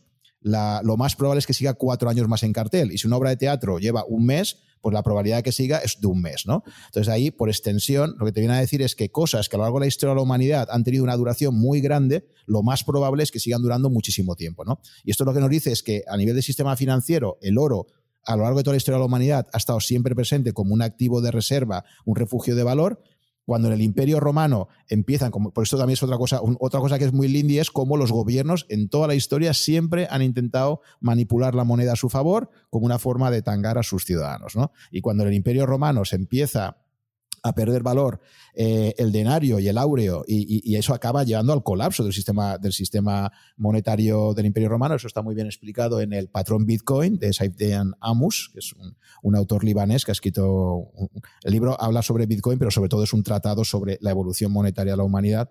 Entonces ahí ya ves cómo uno de los factores clave del declive del Imperio Romano va a ser eso, ¿no? el abuso que se hace por parte de las autoridades de, de la moneda y es una constante a lo largo de la historia, ¿no? Se habla mucho, tú has estudiado economía, eh, hablas del señor, señoreaje, ¿no? De cómo ya en la Edad Media, pues eso, ¿no? Los señores feudales, cuando tenían capacidad de acuñación de moneda, pues eh, cada vez introducían aleaciones con menos materiales de oro y plata y era una forma que tenían, de, alguna forma, de, engañar a sus a, la gente que tenía que aceptar esas monedas, ¿no? esto ha pasado a lo largo de la historia, entonces ahí vemos que el oro y la plata históricamente han sido refugios de valor, y que históricamente los gobiernos siempre, como está pasando ahora, van a intentar devaluar o depreciar sus monedas como una forma eh, indirecta de, estar imponiéndole impuestos a, los, a los ciudadanos. Entonces, desde ese punto de vista, es cierto que tenemos ahí pues ese, ese resorte de, buscar un refugio cuando parece que te están fallando muchas cosas y estás en, plena crisis, dices, ostras, pues ¿qué me puede aportar a mí algo que pueda considerar un refugio? Y típicamente pues ha sido eso, ¿no? Eh, bienes inmobiliarios, oro y tal, ¿no? Entonces, la última crisis del 2008, esto se dio, si tú conoces experiencias de primera mano de esto, pero es algo que siempre está presente. Sí, sí, yo es lo que comentábamos. Por eso me acordaba esto de los ETFs, porque al fin y al cabo eh, ahí tuvimos también una pequeña, ya hay que recordar que ahí tuvimos una crisis muy importante también con los ETFs, ¿vale? Eh, cuando cayó eh, la compañía de seguros AIG, estaba, AIG respaldaba los credit default swaps y eso respaldaba muchos ETFs y yo me acuerdo ver en ese momento horquillas, pues el ETF de Vietnam de un 80%, o sea, no había, el, el creador había desaparecido, solo se intentaba vender, ¿vale? y, la horquilla era del 80%. Y porque al final acabó del 75% porque yo tenía un gestor que tenía STF y como no podíamos vender, aunque tenía que vender porque estaba por stop, pero no había posición, pues al final le dije, oye, ¿por qué no nos ponemos a comprar? Por si alguien nos da, que no nos dieron, pero nos pusimos cada, pusimos la orden, al menos dimos nosotros liquidez ahí abajo, el 75, ¿no?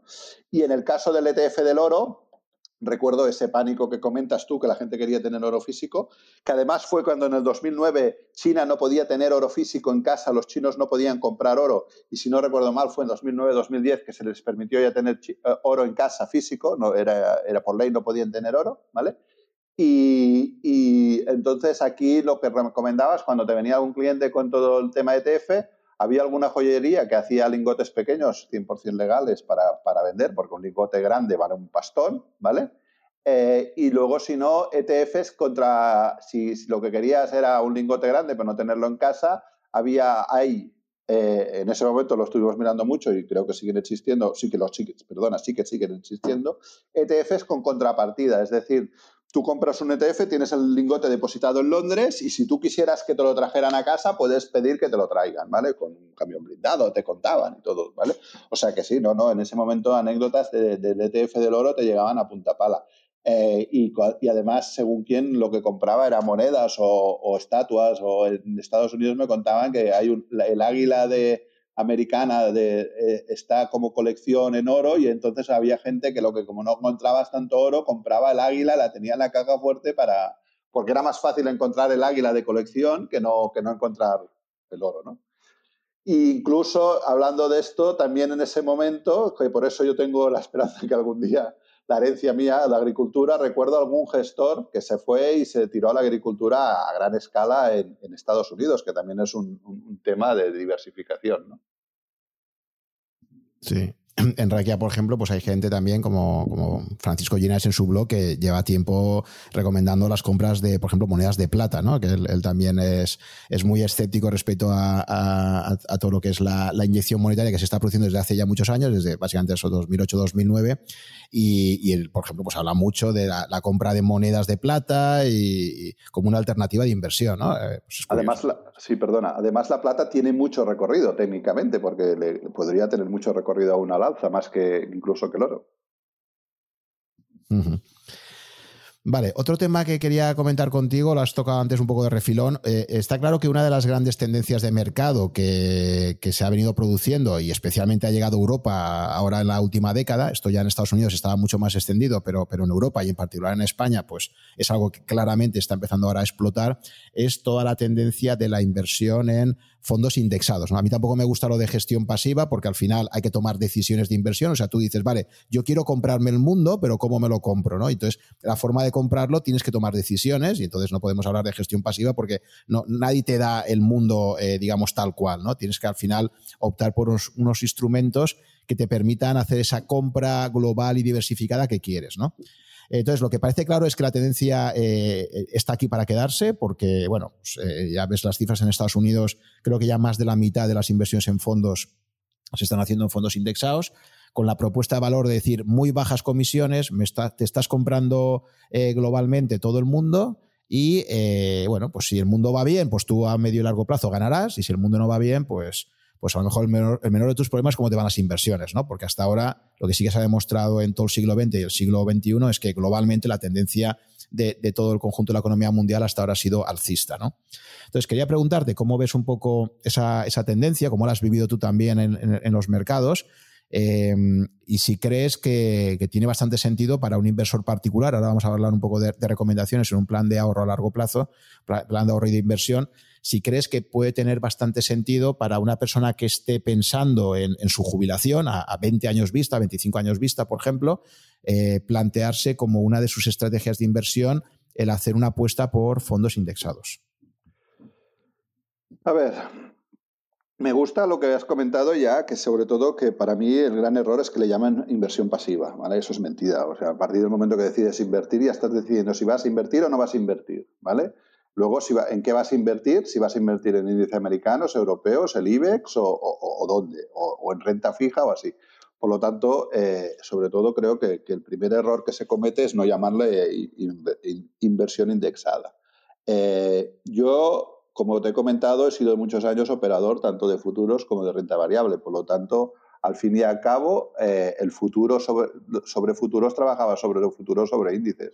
Por lo tanto, siempre he sido un defensor de, invertir porque al final, en ese momento, cuando un cliente te decía, vos le decías, oye, mira, cómprate un futuro del índice que te guste y vas haciendo rollovers. Tendrás que ir pagando trimestralmente la pequeña comisión de dos euros, euro y medio, tres, cinco en ese momento, cada tres meses para hacer el rollover, ¿vale? Irás en una parte apalancado y, y, ten paciencia, ¿vale? La, parte positiva de, un índice que refleja la renta variable indexado es lo que comentábamos. Los índices están pensados que durante el camino, durante la vida del índice, solo están las grandes compañías, ¿vale?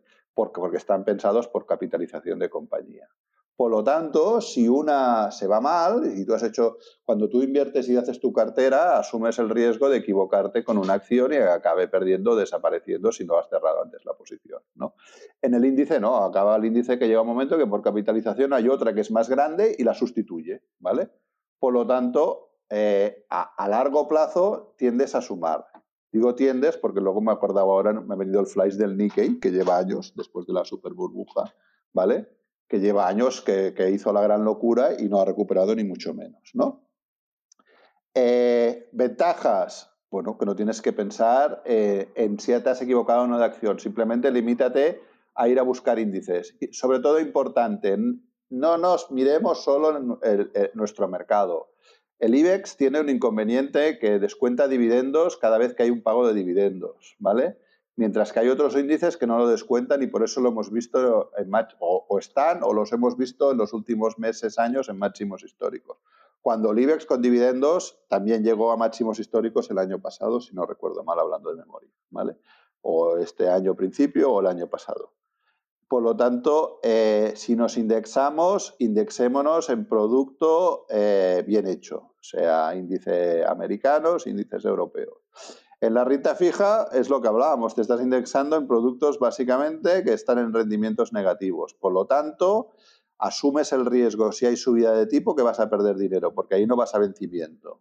Por lo tanto, sé consciente de que si los, si los tipos de interés, si, la renta fija, el rendimiento siguen bajando, ganarás, pero como el rendimiento se empiecen a subir, es contrario al precio. Por lo tanto, perderás dinero. Ahí tienes que ser muy consciente de eso. O sea, la renta fija sí que puedes perder dinero si estás metido en ETFs, ¿vale?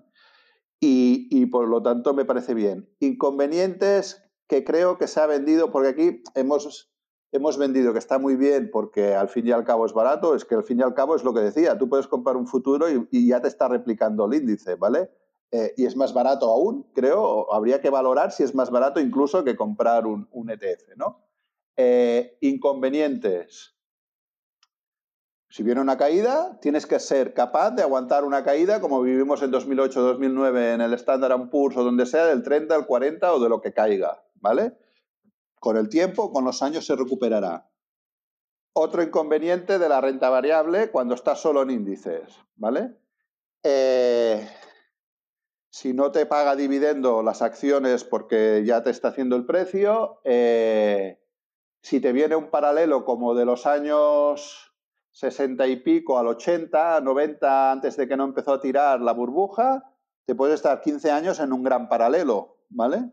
Eh, ¿Tendrás la paciencia de aguantar viendo que no acaba de romper tu índice los máximos y tú compraste cerca? que tampoco acabas de perder, pero lleva años así. Por lo tanto, eh, está muy bien, pero es, bolsa, ¿vale?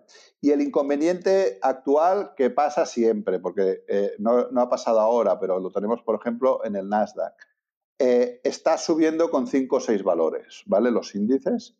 y eso es un peligro en el fondo. No está subiendo toda la bolsa. En el Nasdaq 100 hay 100 valores y están subiendo 5 o 6. Son los que están subiendo y tirando con fuerza. Entonces, ¿qué pasa? Estás entrando en una cadena. Es decir, estás provocando una burbuja que se autobaste. Eh, la gente compra producto indexado, ¿vale? Entra el dinero ahí, el que replica el índice ya no está comprando los 100 valores, está comprando los 5 famosos, los famosos FAC que son Facebook, Apple, Amazon, Google, que es Alphabet y que me dejo, ayúdame.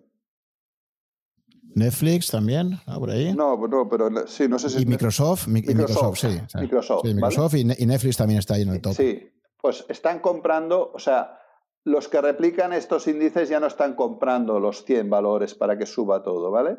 Así como el futuro se ve más obligado a replicar todo, eh, muchos ETFs de estos están comprando solo eso. Por lo tanto, estás creando una burbuja mayor, ¿vale? O, o, o no estás subiendo todo el índice en sí, ¿vale? Eh, es un riesgo, es un peligro, porque entonces luego cuando vienen las caídas vienen con esos cinco valores y los otros 90, en el caso del Nasdaq, siguen tocados o, están muy lejos de sus máximos, que es lo que hemos visto en España en según qué valores. O sea, el, IBEX 35 son cinco valores, ¿vale? Eh, pero, pero también está pasando a día de hoy en el Nasdaq, ¿no? Que me parece que estos cinco valores, es que ahora no sé de memoria, pero la ponderación ya era una, una animalada entre los cinco, ¿vale? Por lo tanto, eh, me parece muy bien, pero el, error de llamarlo pasivo indexado hay que ser consciente que estás invirtiendo en bolsa, te ahorras el pensar dónde inviertes, ¿vale? Y te ahorras en analizar las compañías, etcétera, pero es bolsa. Y eso significa que puedes tener uno, dos o tres años malos, ¿vale? Y que por lo tanto tienes que saberlos asumir, lo que tú decías antes, y no pasa nada, y que también podemos tener un ciclo algún día de paralelo, de, que no, no, ostras, esto no tira y yo qué sé, y el inmobiliario sube o, ¿vale? Por lo tanto, la bolsa, eh, eh, si algo tienes es que a día de hoy puedes mirar gráficos de Standard Poor's y del, del Dow desde 1920 el SP y desde y el Dow desde el 1890 o así. Por lo tanto, ahí puedes ver la locura de, los años 20 de hace 100 años, después de la peste española, ¿vale? A ver si vendrá ahora una parecida. El, famoso crack, pero luego también 15, 20 años de un gran paralelo, o sea, que, el mercado lo hace, ¿vale? Y, hemos de ser conscientes de eso, o sea, no por estar... Yo creo que eh, en, España, sobre todo cuando he oído, se ha vendido, eh, pues bueno, oye, tú, ves y, te olvidas, porque no, no, o sea, sé consciente. Y luego teníamos el caso Japón, ¿no? Que ese caso, pues fue una locura el Nikkei y, nunca más, de momento, me parece que fue en los años 70 eh, y a día de hoy, pues está muy lejos aún de sus máximos históricos, ¿vale? y eso, pues, hay que ser consciente y por lo tanto también es importante eh, la diversificación cuando estás entrando en índices. La puedes hacer tú o, te la pueden hacer. Eh, el famoso rebalanceo, pues también tienes que valorar a, veces si te interesa que te lo hagan una gestora o vas tú y te compras tú los fondos, ¿vale? Eh, ahí depende de cada uno. También es cierto que, que en su día, con el amigo Salvador, que tú lo conoces bien, eh, valoramos si hacíamos en el año 2015 un robot advisor. Eh, tienes que mover muchos millones para que los números te salgan, ¿vale? Y muchos millones, eh, a día de hoy, hay pocos que los estén moviendo para una gestora le salgan los números, porque al fin y al cabo, aquí quien gana más, y, es lo que están haciendo encima, son las grandes gestoras mundiales que te crean un ETF que replica el índice, te cobran un 0,7, un 0,9 por no hacer nada, por replicar al índice, que ya lo encuentro carísimo. Ahora ya han llegado al 0,40 o al 0,50, si no recuerdo mal, pero todo estaba entonces en un 0,9 Y, entonces el broker de aquí, para hacerte un rebalanceo así, también te cobra algo. Por poco que te cobre, lo puedes hacer tú o puedes igual valorar si te quieres hacer directamente con futuros, ¿no? Pero sobre todo, siendo consciente que, que, si la bolsa baja, los índices bajan, ¿eh? O sea, no nos equivoquemos, que yo creo que hay veces que la gente se piensa que, que la bolsa en los próximos 25 años seguirá subiendo sin, sin ningún problema, ¿vale? Sí, a ver, ahí para mí hay dos temas importantes. El primero sería, como tú ya apuntabas, eh, indexarte realmente al mundo, porque tú nunca sabes eh, por dónde va a venir el crecimiento futuro. Eh, durante muchísimos años del siglo XX y buena parte del siglo XXI hemos visto que la economía americana es la que más ha tirado y la que más te ha hecho ganar dinero, pero nunca sabes lo que va a pasar. A lo mejor los próximos 25 años son los años de Asia, sobre todo de China, y si tú no te has posicionado para poder eh, captar ese crecimiento que se va a producir en la economía china en todo el mundo, pues te lo pierdes. O sea, si tú estás comprado de, del SP500 y del Eurostock 50, por poner un ejemplo, pues estás comprando solo Estados Unidos y Europa, las empresas más grandes, pero te vas a dejar fuera todo el crecimiento que pueda venir desde Asia, ¿no? Entonces, para mí, una primera idea importante es que si te indexas, realmente deberías indexarte al conjunto de, del planeta de la mejor forma posible. A veces eso es difícil porque no hay instrumentos a veces disponibles para, para poderte comprar ciertos mercados emergentes. Sí, sí que los hay, ¿eh, Juan? Cada vez hay más, pero, pero, a veces aún, pero poco a poco van llegando, pero, pero por ejemplo, pues a mí, por ejemplo, me, me gustaría conceptualmente más, en vez de invertir en el SP500, invertir en el Wilshire 8000, por ejemplo, porque yo soy de la idea que cuanto más eh, mercado de empresas abarques, mejor. Eh, no quedarme solo con las más grandes, sino que a mí me gustaría comprarme, pues para estar realmente diversificado, decir, pues me quiero comprar las 8.000 empresas o las 5.000 empresas más grandes del mercado americano, por ejemplo, no solo las 500, ¿no? Pues ahí te encuentras con que las gestoras que tienen que hacer eso, obviamente, tienen que hacer un, seguimiento de, un índice mucho más grande, pues tiene un coste operativo bastante más grande que de, de, llevar 500 solamente, ¿no? Entonces, hay fondos, por ejemplo, o ETFs que en Europa ahora mismo, para un inversor español o un inversor europeo, esos fondos sí existen o esos ETF sí existen para el mercado americano, pero ahora mismo aún no están disponibles para el mercado europeo. Pues ahí tienes una carencia, ¿sabes? Aún no nos ha llegado. Y gracias que nos ha llegado ya las, las grandes gestoras que, que, están desembarcando en Europa desde hace unos años, porque es que ni eso eh, podíamos hacer hasta hace una década. Una persona que hubiera dicho quiero indexarme al mundo, eh, es que directamente no podía, un particular por lo menos, ¿sabes? No, podía hacerlo porque no había, no había instrumentos disponibles. Esto ya está llegando poco a poco eh, y, ahí está como una alternativa. ¿no? Pero entonces para mí es, primero, fundamental poder hacer una verdadera indexación al conjunto de la economía mundial y ahí o te buscas un índice global tipo MSCI World o, similares, el AGWI o una cosa de ese tipo, ¿vale? O tienes que elegirte un, portafolio de, de ETFs o de, o de fondos que te permita más o menos replicar con los pesos que tú consideras relativos que tiene la economía mundial, pues por ver en términos relativos cómo te lo montas para, replicar un poco todo eso, ¿no? Y luego está efectivamente lo que tú decías de, el segundo tema es eh, el nivel de riesgo que quieres asumir en esa cartera indexada. Hay una receta clásica que te dice que eh, tú deberías eh, a nivel de riesgo invertir en renta variable lo que es 100 menos tu edad, de tal forma que a medida que tienes más edad, reduzcas más la exposición a la renta variable, que como dice su nombre, pues en principio debería ser más volátil que la renta fija. Pero el problema que le veo a esa fórmula eh, son dos. Primero, que el perfil de riesgo de cada uno es muy distinto, ¿vale? Y segundo, que Además, eh, tal y como está ahora la renta fija, y tú has estado comentando bastante, claro, nos encontramos con que la parte de renta fija que antes te servía como un colchón más de seguridad para reducir volatilidad, puede ser que, precisamente esa parte sea la que te dé sustos más importantes en el futuro, ¿no? Con lo cual, la receta esta de, 100 o 110 menos tu edad, eh, ponlo en, en, la parte de renta variable y la otra parte ponlo en renta fija, pues a día de hoy lo veo algo francamente complicado. No sé qué opinas al respecto. Bueno, eh, como bien comentas tú, o sea, el problema, y el problema, yo el otro día lo hablaba con un gestor de renta fija que eh, MIFID 2 te dice que un, cliente de, que no quiere riesgo, ¿vale?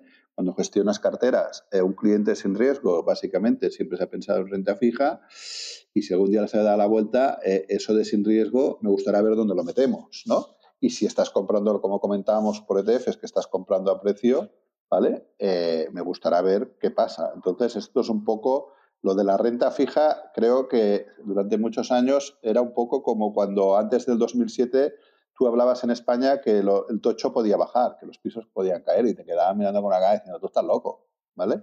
Pues es lo mismo, la renta fija se puede dar la vuelta y el precio el rendimiento puede subir y el precio puede caer, ¿vale? Y por lo tanto te puede provocar pérdida. Y al final, pues es un poco. También es cierto que, como con el tema de los UCITS, lo que bien comentabas, se ha puesto difícil en el, mercado europeo comprar según qué tipo de ETFs, ¿vale? Y poco a poco, por el tema del folleto y la traducción, poco a poco van entrando, pero bueno, eh, eh, antes había sido más fácil, ahora es más complicado. Eh, es una cuestión de, supongo, de tiempo y que vayan entrando. Y si no, pues un poco es lo que tú decías, el MSCI o buscar algún tipo de índice así más grande o, sectorial por, por, países. O... Eh, al fin y al cabo hay los tres o cuatro grandes gestoras monstruos a nivel mundial que el otro día ya leía han sacado en Reuters, leía o en Bloomberg, no recuerdo cuál de los dos, un, ETF de empresas americanas que están dedicándose al teletrabajo, ¿vale? O sea, por, inventar ETFs, poco a poco los van inventando. Otra cosa es que lleguen, a, que lleguen aquí, ¿no?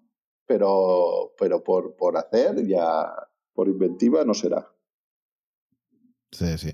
Y, luego hay otra cosa con los índices muy interesante, que ya lo has comentado tú también un poco, que era eh, esta cuestión de que un índice por definición no puede quebrar. O sea, si tú haces stop picking, pues puedes tener la mala, la mala fortuna de que toques varias empresas y que a todas les vaya mal.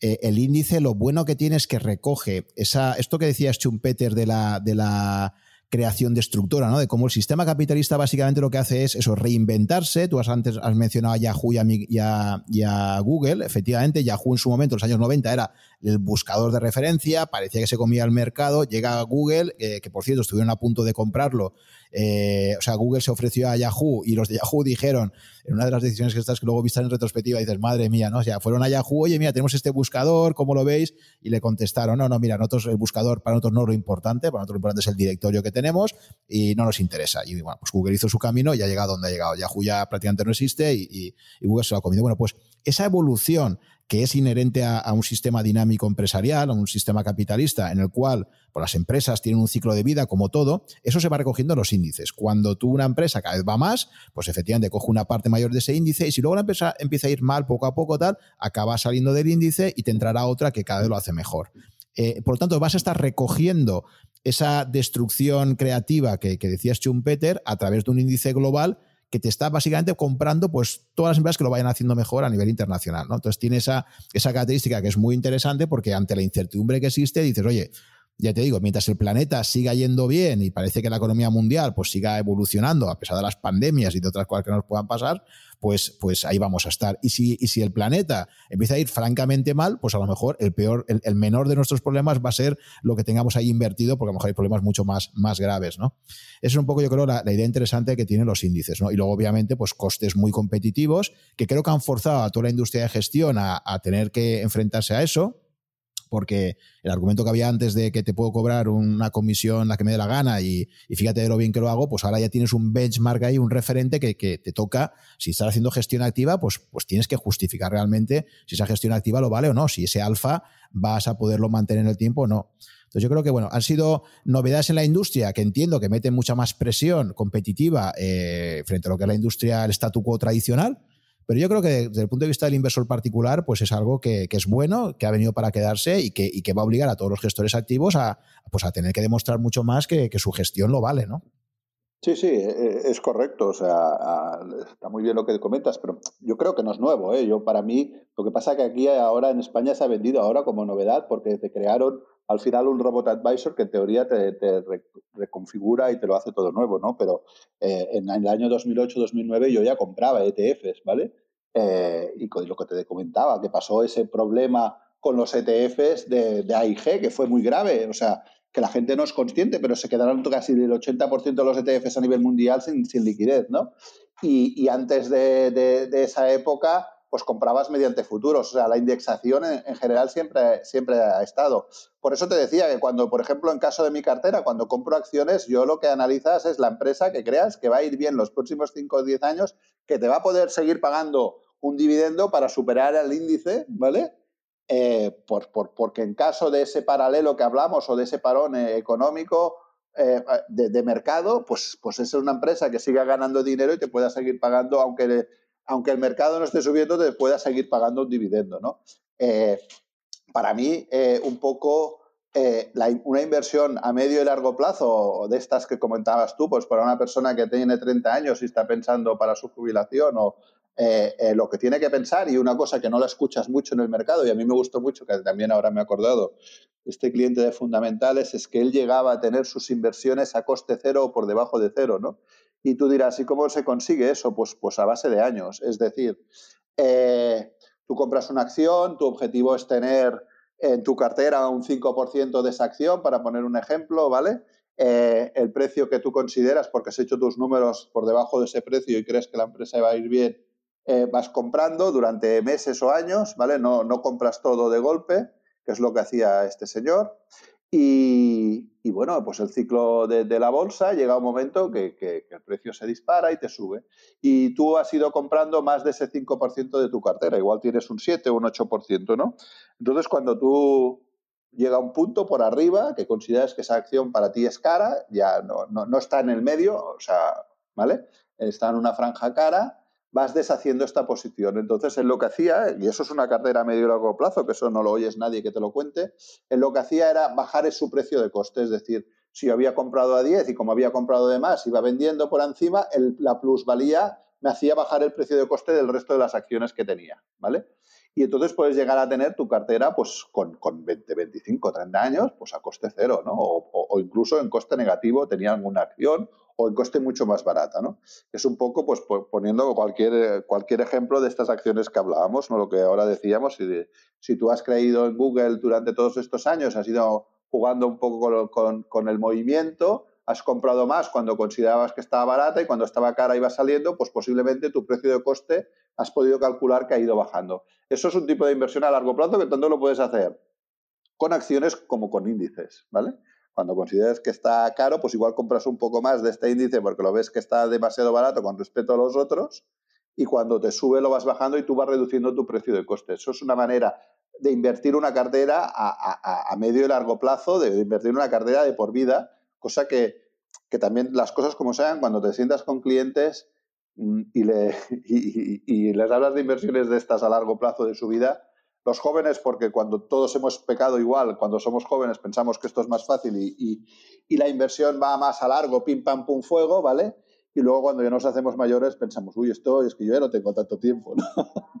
pero, pero la gente que lo ha hecho de joven es, es la que ha triunfado en inversiones a medio y largo plazo y eso me lo ha demostrado pocos, pero... Sí, eso, que dices es cierto, porque vea que el joven es impaciente y el mayor ya dice, uff, ya no me queda tanto tiempo, vamos a ver, ¿no? Entonces, al final, lo de la famosa paciencia en la práctica es muy difícil de hacer y por eso a veces, paradójicamente, la gente que ha obtenido mejores rendimientos son aquellas personas que ni siquiera tenían eh, esa información sobre lo que tienen invertido, ¿no? El típico caso de una herencia, que alguien tenía por ahí una inversión eh, en algo que no sabía que lo tenía y que luego pasados X años lo descubre. Entonces, la mejor forma muchas veces que tienes de, que te vaya bien a medio y largo plazo es que tú mismo no puedas actuar sobre ello, pues no sepas ni que lo tienes o que no puedas, no puedas tocarlo, ¿no? Entonces ahí sí que eh, vas a ser paciente por definición, ¿no? Pero cuando tienes capacidad de acción sobre ello, es verdad que no estamos programados genéticamente para, invertir a largo, pero, pero como estamos, eh, tenemos unos sesgos hacia el corto plazo en todo tremendos, ¿no? Nosotros no estamos, no estamos preparados eh, para, poder, para poder enfrentarnos a situaciones que supongan ese medio largo plazo, ¿no? Estamos programados para actuar en muy corto plazo, ¿no? En términos de supervivencia. Y eso lo acabamos trasladando también al ámbito inversor, ¿no? Sí, sí, es así. Entonces, Hmm.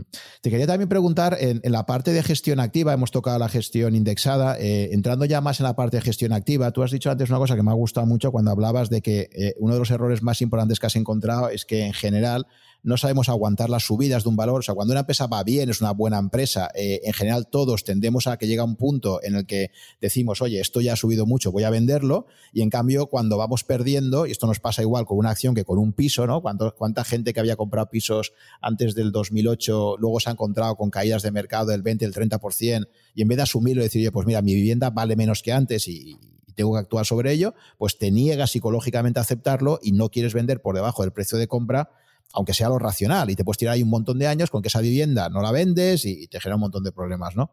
Entonces nos cuesta, tenemos muchísima resistencia psicológica a, vender con pérdidas, esto es así, y al revés, cuando una empresa es buena, está yendo bien y empiezas a ver unas ganancias, pues eh, yo soy el primer ejemplo. El año pasado, me acuerdo la caída que hubo de Apple eh, en diciembre, finales de diciembre de 2018, cuando salió el famoso eh, Profit Warning, cayó en un día un 10%, y yo decía, vamos a ver, una empresa como Apple no puede perder el 10% de valor en un día, ¿no? Por un simple Profit Warning de que en China se va a vender menos y tal, ¿no?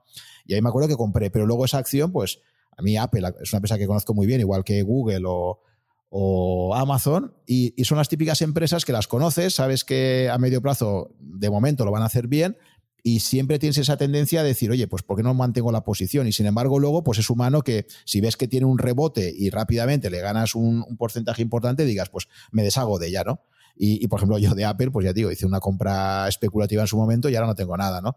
Pues si lo hubiera aguantado, pues ahora, valdría eso muchísimo más, ¿no? Por no hablar de Amazon, que para mí es una empresa admirable desde el punto de vista de la gestión eh, y que la conozco desde hace 20 años y, en la práctica nunca he tenido acciones de Amazon y, la vez pasa por delante de Google, ¿no? Son dos empresas de lo que decía lo que decía Peter Lynch, ¿no? De que compra aquello que tú veas, que conozcas de cerca y que veas que lo hace bien y, tal, ¿no? Pues son las típicas empresas que las conoces, que probablemente si hubieras optado por tener una, una compra de ellas ahí durante 20 años y haberlas dejado, pues, pues te habrían dado un, un, crecimiento enorme y no lo haces pues porque si, si compras, porque ganas, eso es lo que había uno que me acuerdo que decía, esos que dicen que Amazon eh, habría tenido un rendimiento de no sé cuántos miles por cien si lo hubieran mantenido desde el año 97-98, dice, es falso porque habrías vendido a la, a la primera que hubieras tenido una ganancia importante, ¿no?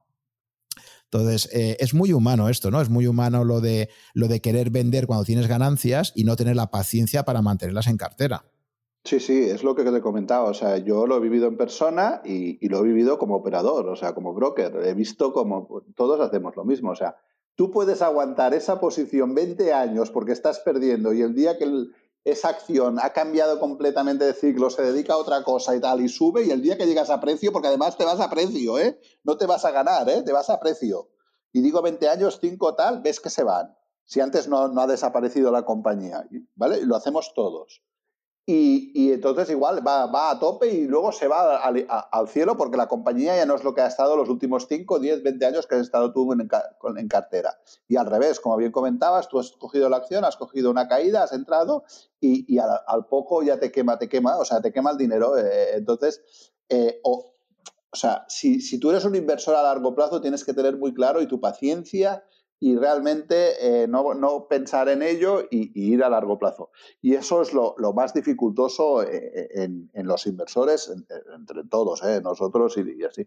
Entonces, realmente pues es lo mismo que sea indexado sea una acción. O sea, podemos coger el Nasdaq y vimos las grandes caídas que tuvo en 2003 y lo ves donde está ahora, ¿no? Entonces, si te, estabas ya indexado, pues es, es lo mismo. Ahora has aguantado. Había un gestor muy importante americano que, no me acuerdo ahora el nombre, pero aquello que como lo que te comentaba, que lees mucha información, sobre todo que, corre por, la red y por, noticias, que comentaba que había hecho un estudio de uno grande que mueve muchos millones y que, lo hace bien, ¿vale? Eh, y no me acuerdo el nombre, comentaba que había hecho un estudio de, en su gestora de por qué la gente no ganaba tanto como su fondo, ¿vale? Y era porque eh, actuaban, es decir, cuando veía que su fondo bajaba porque el mercado bajaba, ¿vale? Y, igual bajaba mucho menos que los índices, pero caía algo, la gente se iba y entonces tiendes a entrar más tarde del precio que te ha sido. Esa es otra, ¿vale? Si tú trabajas con stop, sobre todo no entres más tarde, ¿vale? Al menos entra un poco por debajo. Entraban más tarde cuando el rebote ya veían, entonces, claro, eh, clientes que hacía 10 años que estaban invirtiendo ganaban menos que el fondo porque habían entrado y salido dos o tres veces mal, ¿vale?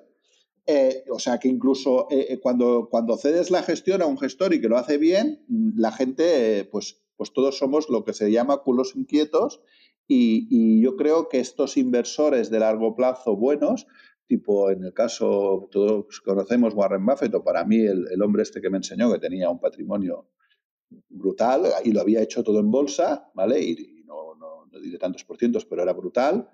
Eh, yo creo que son gente muy lista con mucha paciencia. En el caso del mío tenía siete carreras, o sea, era un crack, era un hombre paciente, tranquilo, que creo que la gran mayoría de los humanos no estamos a su nivel. Y en el caso de Warren Buffett creo que también es una filosofía igual, ¿no?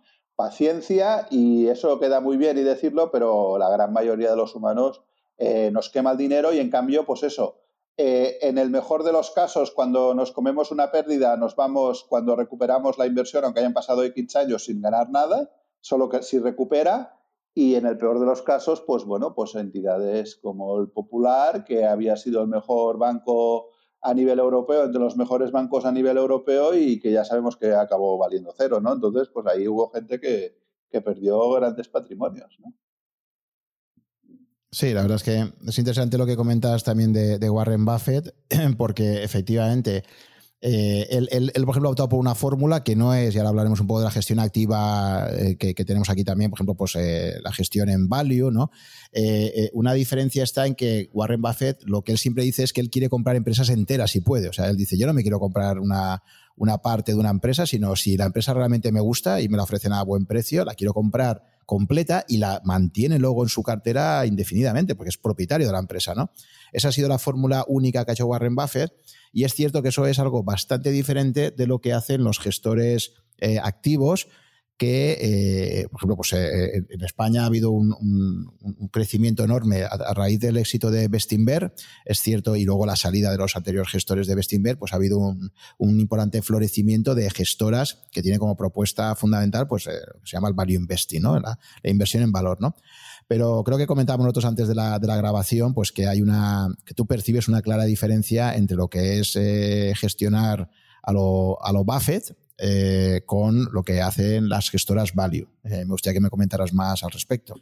Eh, sí, bueno, básicamente lo has dicho tú.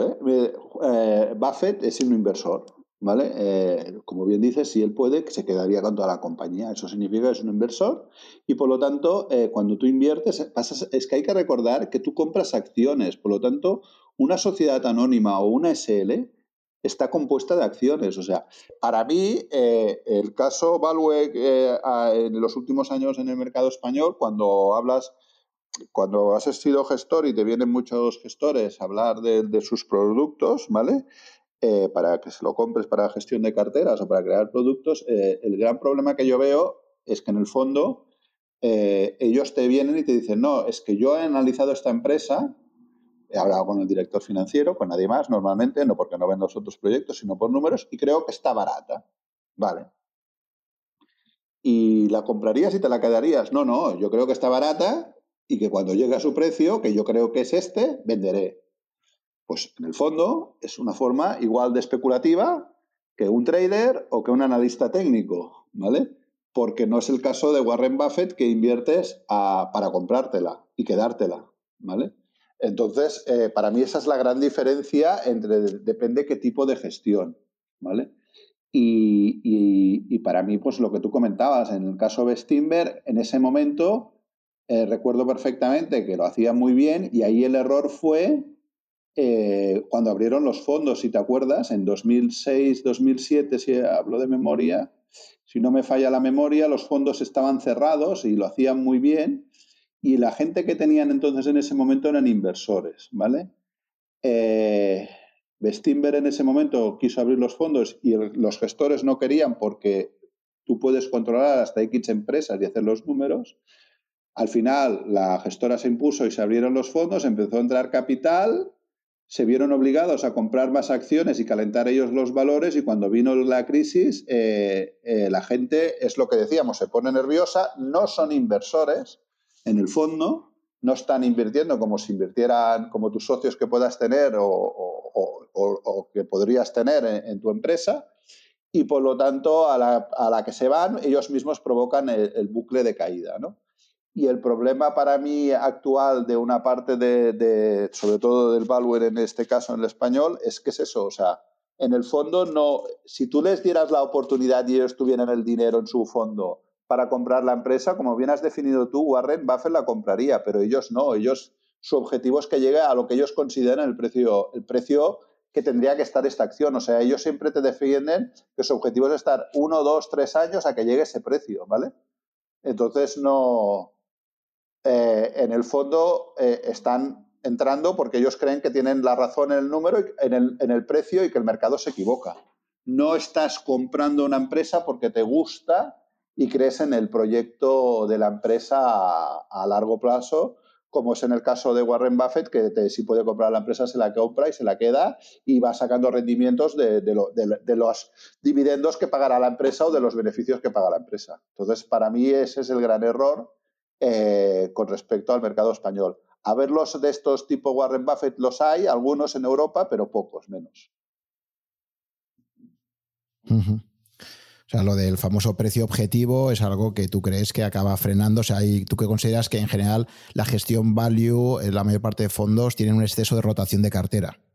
Y crees que deberían, deberían eh, mantenerlas más en, aunque alcancen un precio ya relativamente elevado, lo que decíamos antes de está cara o está barata Amazon o Google o Apple, pues yo creo que ahí todo nos ha pasado, que lo hemos visto, hemos visto empresas excelentemente gestionadas, que iban fenomenal, pero es verdad que cuando llegan a máximos de precio empiezan a pensar, ostras, esto no estará demasiado caro y luego te ha demostrado que no, que seguía estando barato porque son empresas con tanta proyección y con tanta capacidad de, desarrollo de negocio nuevo que, al final lo que parecía caro era barato, ¿no? Eh, bueno, pues ahí esa capacidad para decir bueno, alcanzo mi precio objetivo, vendo y compro otra que parece que está más barata, es verdad que eso está dentro de la filosofía de muchos de estos fondos y, está presente. Entiendo por lo que tú comentas que crees que en esos casos lo que está pasando es que hay un exceso de rotación de cartera, ¿no? sí, eh, es que al final yo creo que se comparan, eh, o sea, no creo que sean el mismo proyecto, ¿vale? Eh, en el caso de Warren Buffett, él mm, puede considerar que está cara y, y va a deshacer parte de la posición para cuando él considere que está barata, es un poco de lo que te decía, va a ir bajando el coste del precio de la acción, para, ¿vale? Y vas a vender eh, para, para, cuando considere que esté eh, eh, barata, volver a comprar. Y fíjate la liquidez que tiene este hombre con la edad que tiene a día de hoy, ¿vale? porque supongo que considera, pero no ha cerrado todas sus posiciones, no se va. Es si baja, volveré a comprar. O sea, él cree en el valor a largo plazo en la compañía. Hay que recordar que son compañías, son empresas que, por lo tanto crees en el proyecto. Y en el otro caso es que cuando te llega tu precio objetivo, cierras toda la posición y te vas. Entonces dices, hombre, pero si tú crees en la compañía, no, no, dice, o sea, eh, eh, no, es que yo, si me llega este precio, ya voy a, a, por otra cosa. Por lo tanto, no es que creas en la compañía. Tú lo que haces es, tú lo que crees es que esta compañía no está bien valorada por el mercado. ¿Vale?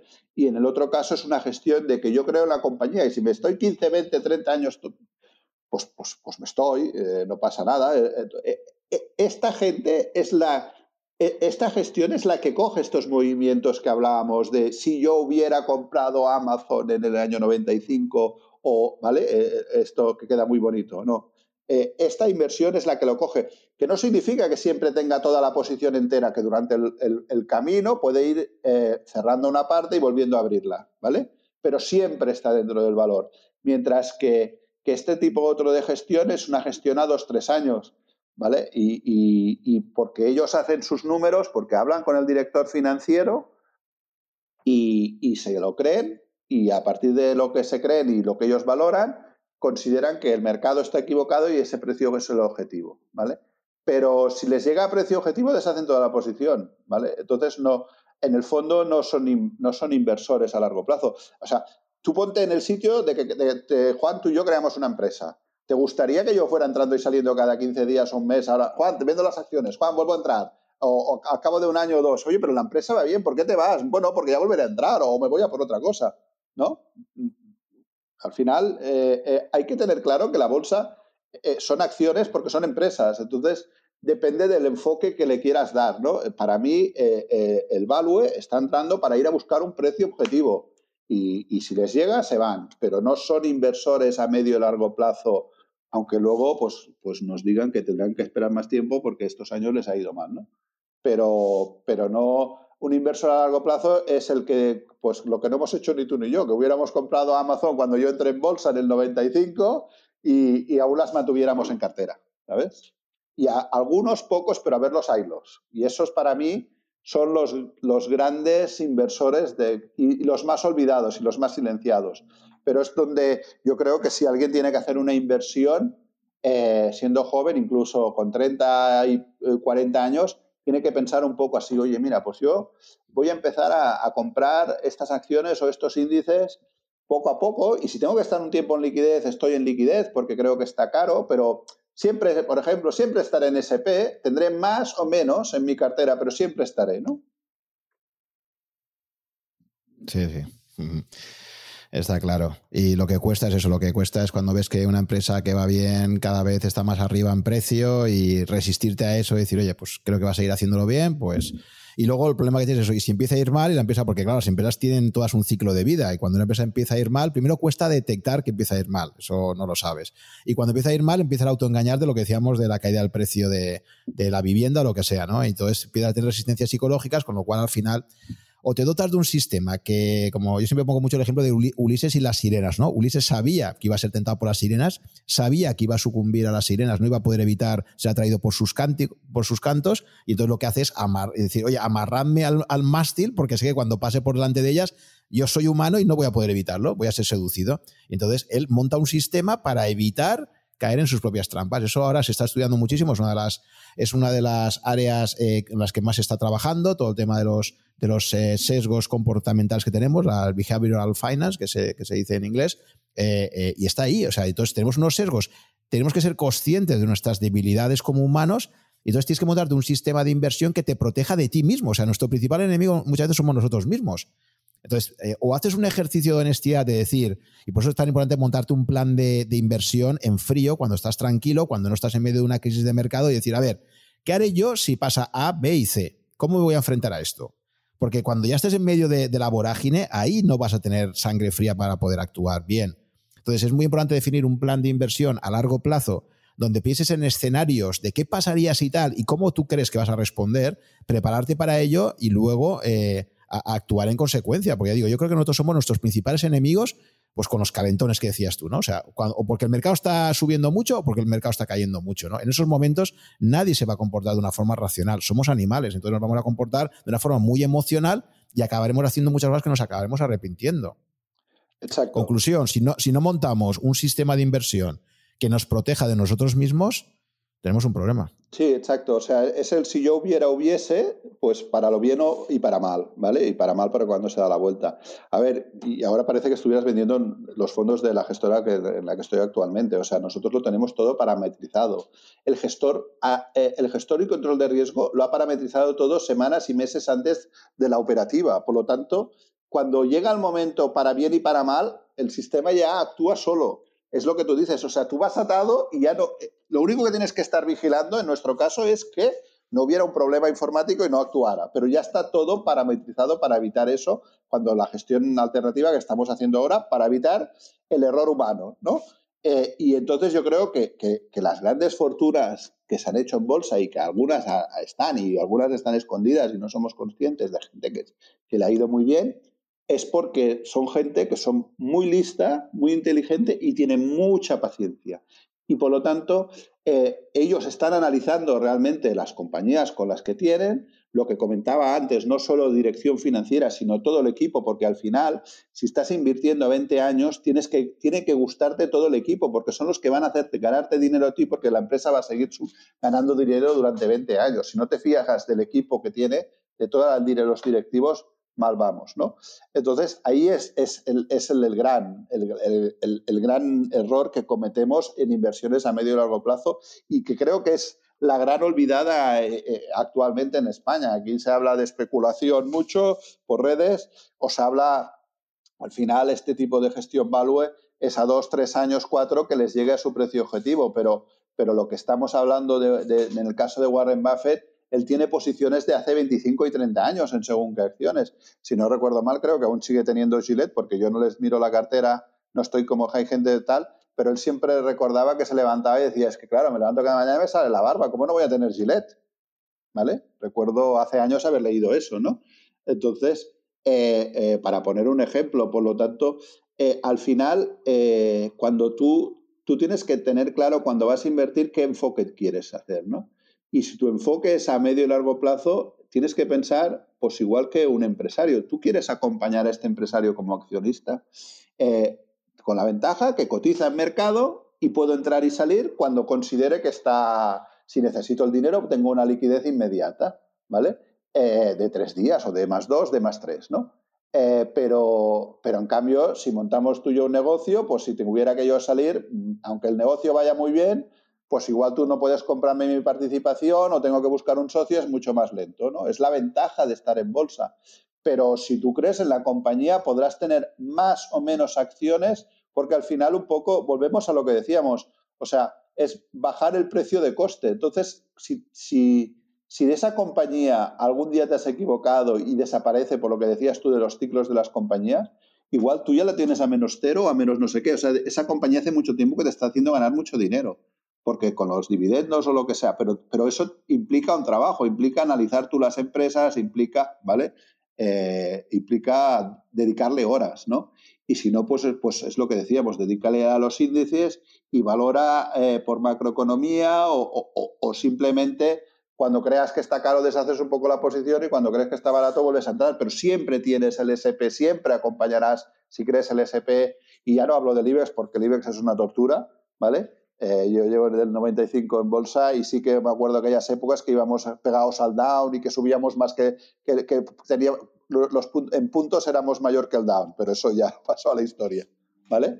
Pero, pero a, los índices, pues entonces puedes ir entrar y saliendo, pero, pero necesitas dedicarle tiempo a analizarle, mm, a, analizar. Y luego otra cosa importante, también conozco incluso conozco a gestores de carteras que lo que hacen es eh, decir, bueno, yo no tengo tiempo para analizar, eh, pero puedo analizar gestores, ¿vale?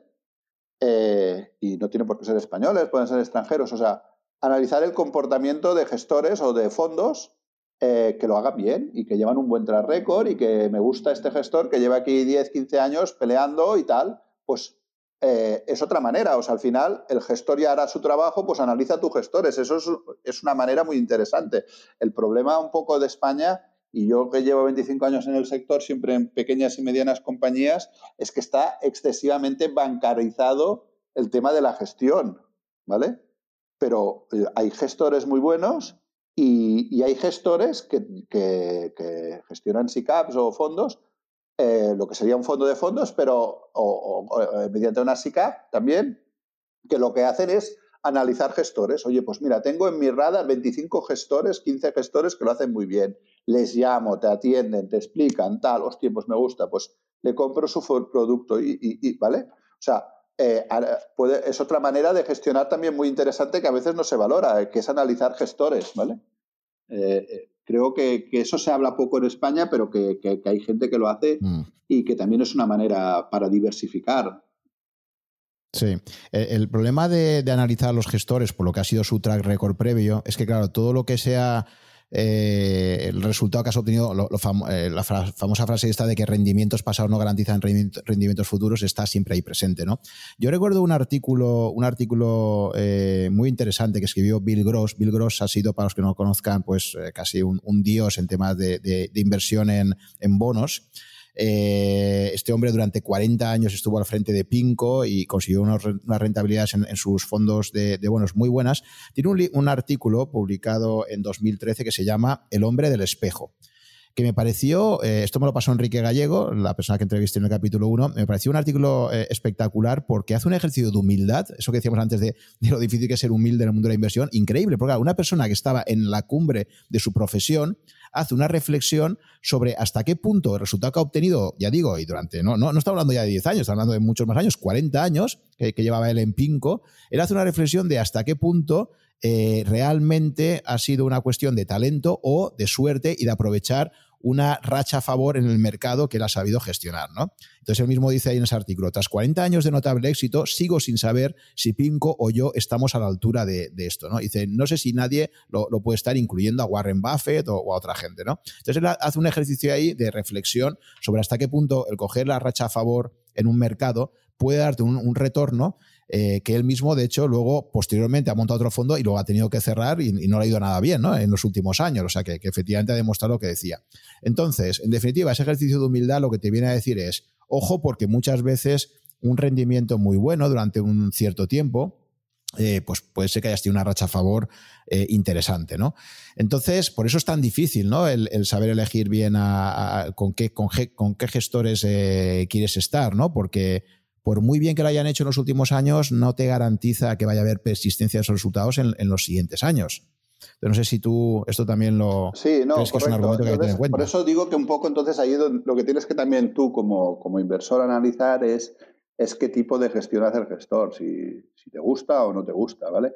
Y, coincido completamente eh, con lo que decía de Pinco, ¿no? Eh, eh, en el fondo hemos pillado desde los años 80 un mercado alcista, con sustillos, con paradas, con correcciones de dos o tres años, pero los índices están en máximos históricos. Entonces es un poco lo que comentábamos antes.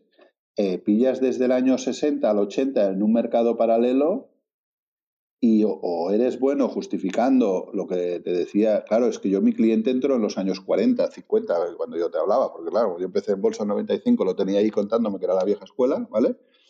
Y te decía, es que yo he pasado aquí muchos años que esto no se movía. Y, en esa época se movía, no se movía significa que no se movía, ¿eh? De verdad que la acción no se cruzaba nada, ¿vale?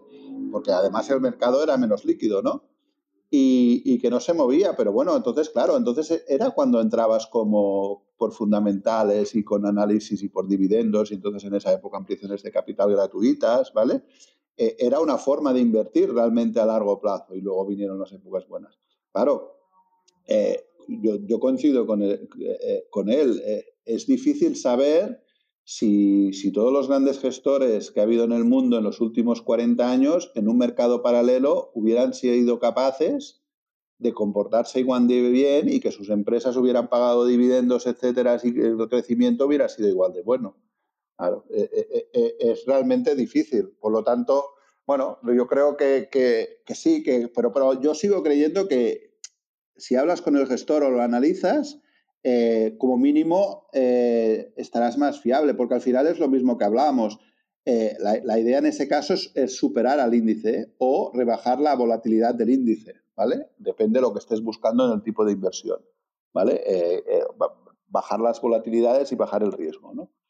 Pero, pero si no, tienes que ser... O sea, a mí la duda que me crea es, si nos pasamos un, mercado como el 2007-2008 hasta el 2010, ¿vale? O como el 2000, la gente que se está indexando hoy pensando que esto no pasará nada, ¿aguantarán esa posición?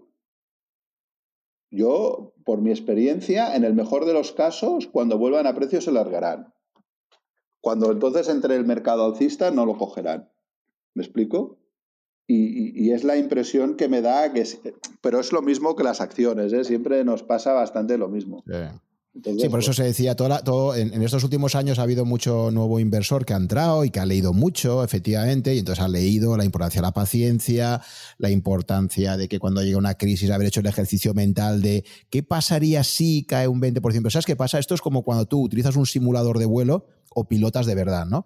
Eh, no tiene nada que ver cuando tú estás en un simulador, porque tú sabes que en un simulador no deja de ser un simulador. ¿ah? Y que parece que te vas a estrellar y estás ahí, pero al final sabes que es un software y que tú estás ahí cómodamente en un sillón y no pasa nada. Entonces, yo creo que, el, por eso realmente los inversores, cuando se, se prueban de verdad, es cuando tú vives una situación real. Hasta ese momento es que uno mismo cree que se conoce y no se conoce.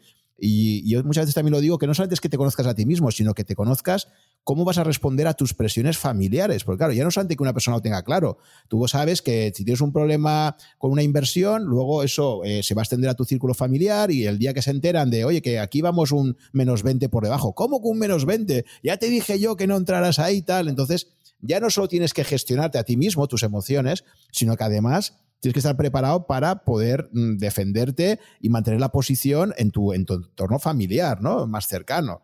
Entonces, eso es una cosa que hasta que uno no lo pasa realmente la primera vez, no sabe cómo va a poder responder. No, y, y fíjate un tema. Yo me acuerdo perfectamente un caso, un caso en el 2008, 2007 yo gestionaba carteras, ¿vale? Y como ya te he comentado, pues aquello que te entra el miedo porque te comentan que el sistema financiero americano está quebrado, te, te cuentan bien cómo funcionaba en todo, todo el subprime, todo esto, justo los primeros días te lo cuentan, bueno, posiciones todas defensivas, cierre de todos los largos, bueno, las carteras las puse súper defensivas, renta fija, vale, bien. ¿Te puedes creer que ese año tuve la tira de gente que se me iba porque era, dice, no, es que los fondos de otras entidades estoy perdiendo y en el tuyo es el único que gano. Y digo, ah, y te vas de mí y te quedas, sí, claro, porque en el tuyo gano. Ah, muy bien. O sea, e, e, e, el, ser humano, todos hacemos lo mismo. Yo, yo le decía, joder, y a uno que era mío le digo, tío, si lo sé, te pierdo pasta. Digo, cabrón, o sea, te estoy ganando dinero y, como los otros fondos eh, estás perdiendo dinero, fondos de otras entidades, te vas y, sacas mi posición porque te estoy ganando dinero. Y dice, ya, porque los otros ya recuperarán o tal. Y digo, ah, vale. Y digo, no tendría que ser el revés, eso, cierra esa posición y manténme a mí para que te gane más. Pues ese es el caso del, ser humano. Entonces, eh, yo creo que la inversión, y eso tanto sirve en el cortísimo plazo como en el medio y largo plazo, es, es la psicología eh, de, saber lo que vas a hacer, como bien comentabas tú, y de estar bien atado antes de pasar por delante de las sirenas y tener muy claro. Y, ese es un trabajo que implica tiempo y meses. ¿eh? Y, por ejemplo, nosotros que ahora gestionamos de esta forma, eh, hemos dedicado muchos meses antes de, mientras la gestora estaba en fase de proyecto, preparándolo todo para que cuando, pues ahora, cuando vino la volatilidad, en ningún momento los fondos estuvieron negativos, ¿vale?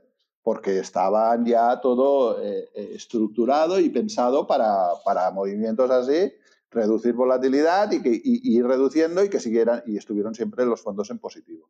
Entonces, eh, eso que lo puedes preparar tal, cuando tú estás gestionando tu propia cartera, tienes que estar muy bien mentalizado. Y creo que la gran mayoría no estamos preparados para ello. Para tener la cartera pensada y decir, no, no, no pasa nada. Yo tengo claro que, estoy indexado y si me cae un 30 o un 40, pues bueno.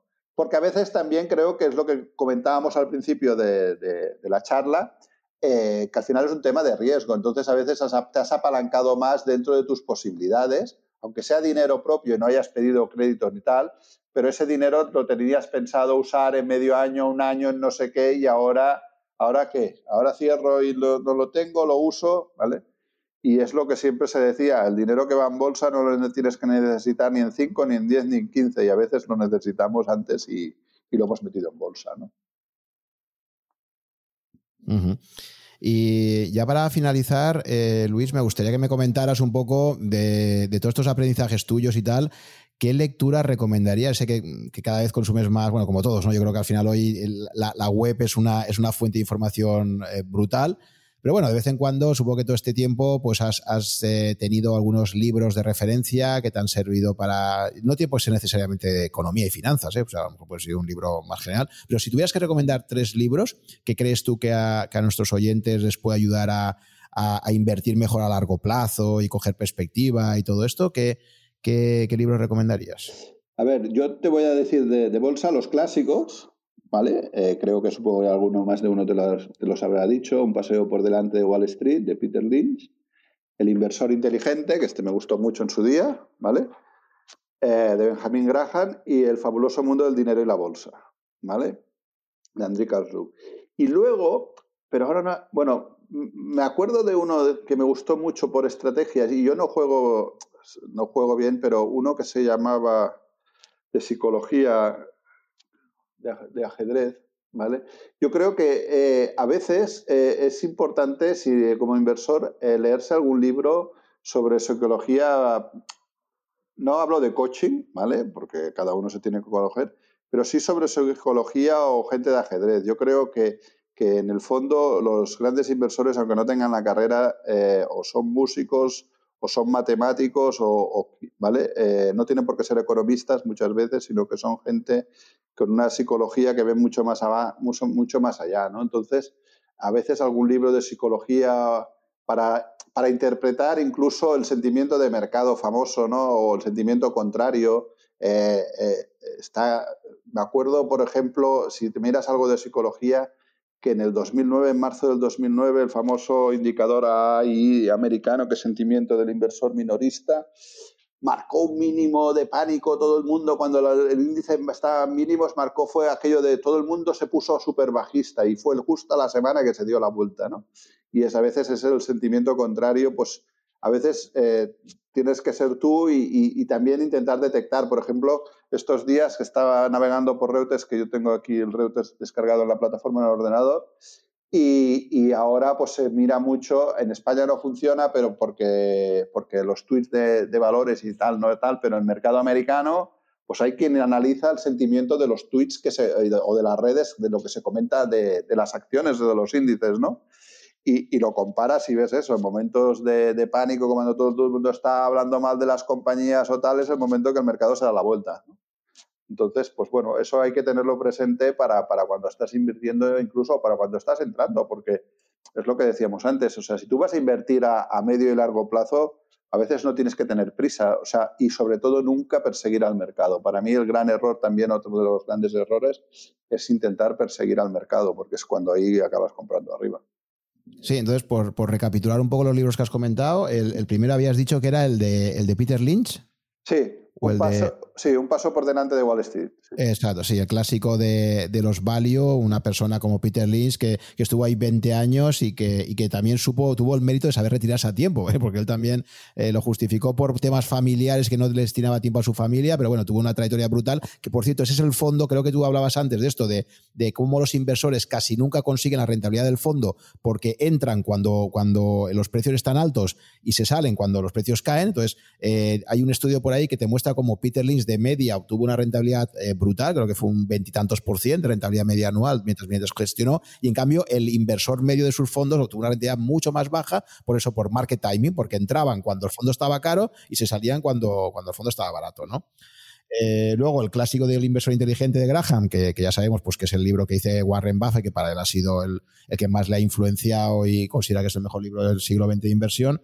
Y luego el tercero era El fabuloso mundo del dinero de la bolsa de André Costolani, ¿no? famoso, famoso Costolani, que, es una persona deliciosa de leer, ¿no? Que te cuenta ahí un montón de anécdotas y de, y de situaciones que ha vivido en el mercado y, y, que bueno, suele ser uno de los clásicos, efectivamente. Sí, sí, y este último de... siempre aprendes. Yo, incluso yo creo que eh, si navegas por las redes, lo que bien comentabas tú, eh, plataformas como la vuestra de Rankia o plataformas o, blogs buenos que encuentras de gestores, siempre, yo a mí me encanta porque siempre vas aprendiendo, vas cogiendo conceptos, vas cogiendo ideas. Igual no te quedas luego con el nombre de la persona que lo ha hecho así, pero te quedas con el concepto y con la idea al final hay gente muy buena en este mundo y, muy inteligente que, sabe hacer muy bien el trabajo y tú, pues bueno, tienes que hacer como una hormiguilla, ir aprendiendo de unos y de otros.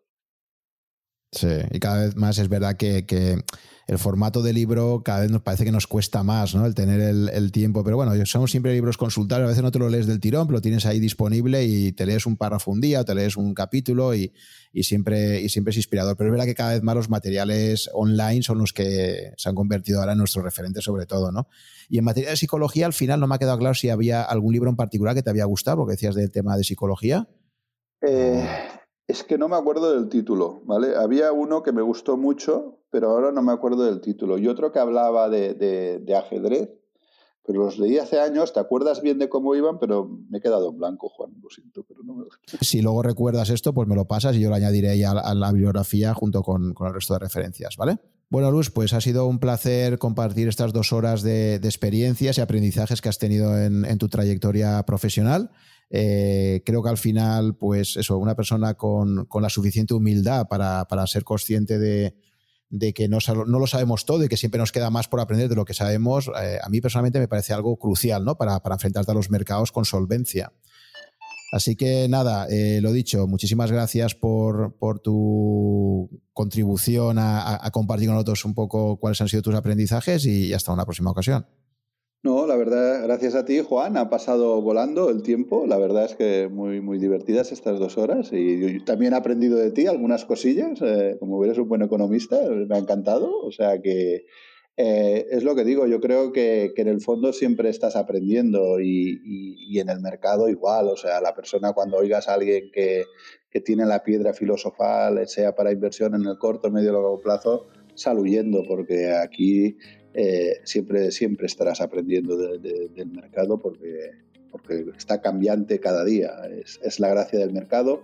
Y yo creo que eso es lo que me, me ha atraído tanto durante estos 25 años. O sea, ha habido momentos difíciles tanto en situación de cambio de trabajo o lo que sea, pero, pero nunca me he decidido a buscar, a cambiar del sector porque es un sector que me gusta y que me apasiona y que lo disfrutas. Muy bien, Luis, pues lo dicho, gracias por este tiempo compartido y nada, hasta la próxima. Un abrazo. Un abrazo. Hola, si te gustan estos coloquios que mantengo con inversores, aficionados o profesionales con una dilatada trayectoria, simplemente recomendarte que te hagas usuario registrado de Rankia si aún no lo eres y te suscribas a mi blog para recibir todas las novedades que publico allí, que pueden ser tanto webinars que vaya a hacer próximamente como la información de los nuevos podcasts que publico. El blog está disponible en rankia.com barra blog barra such. Ahí vas a poder encontrar todas las novedades que voy publicando, así como los enlaces a todos los contenidos que destaco. Por otra parte, también te recomiendo, si te interesa la temática financiera, eh, pues que te suscribas a las alertas que envía Rankia con todas las novedades de webinars o formación en general que imparte. Creo que os van a resultar de mucha utilidad.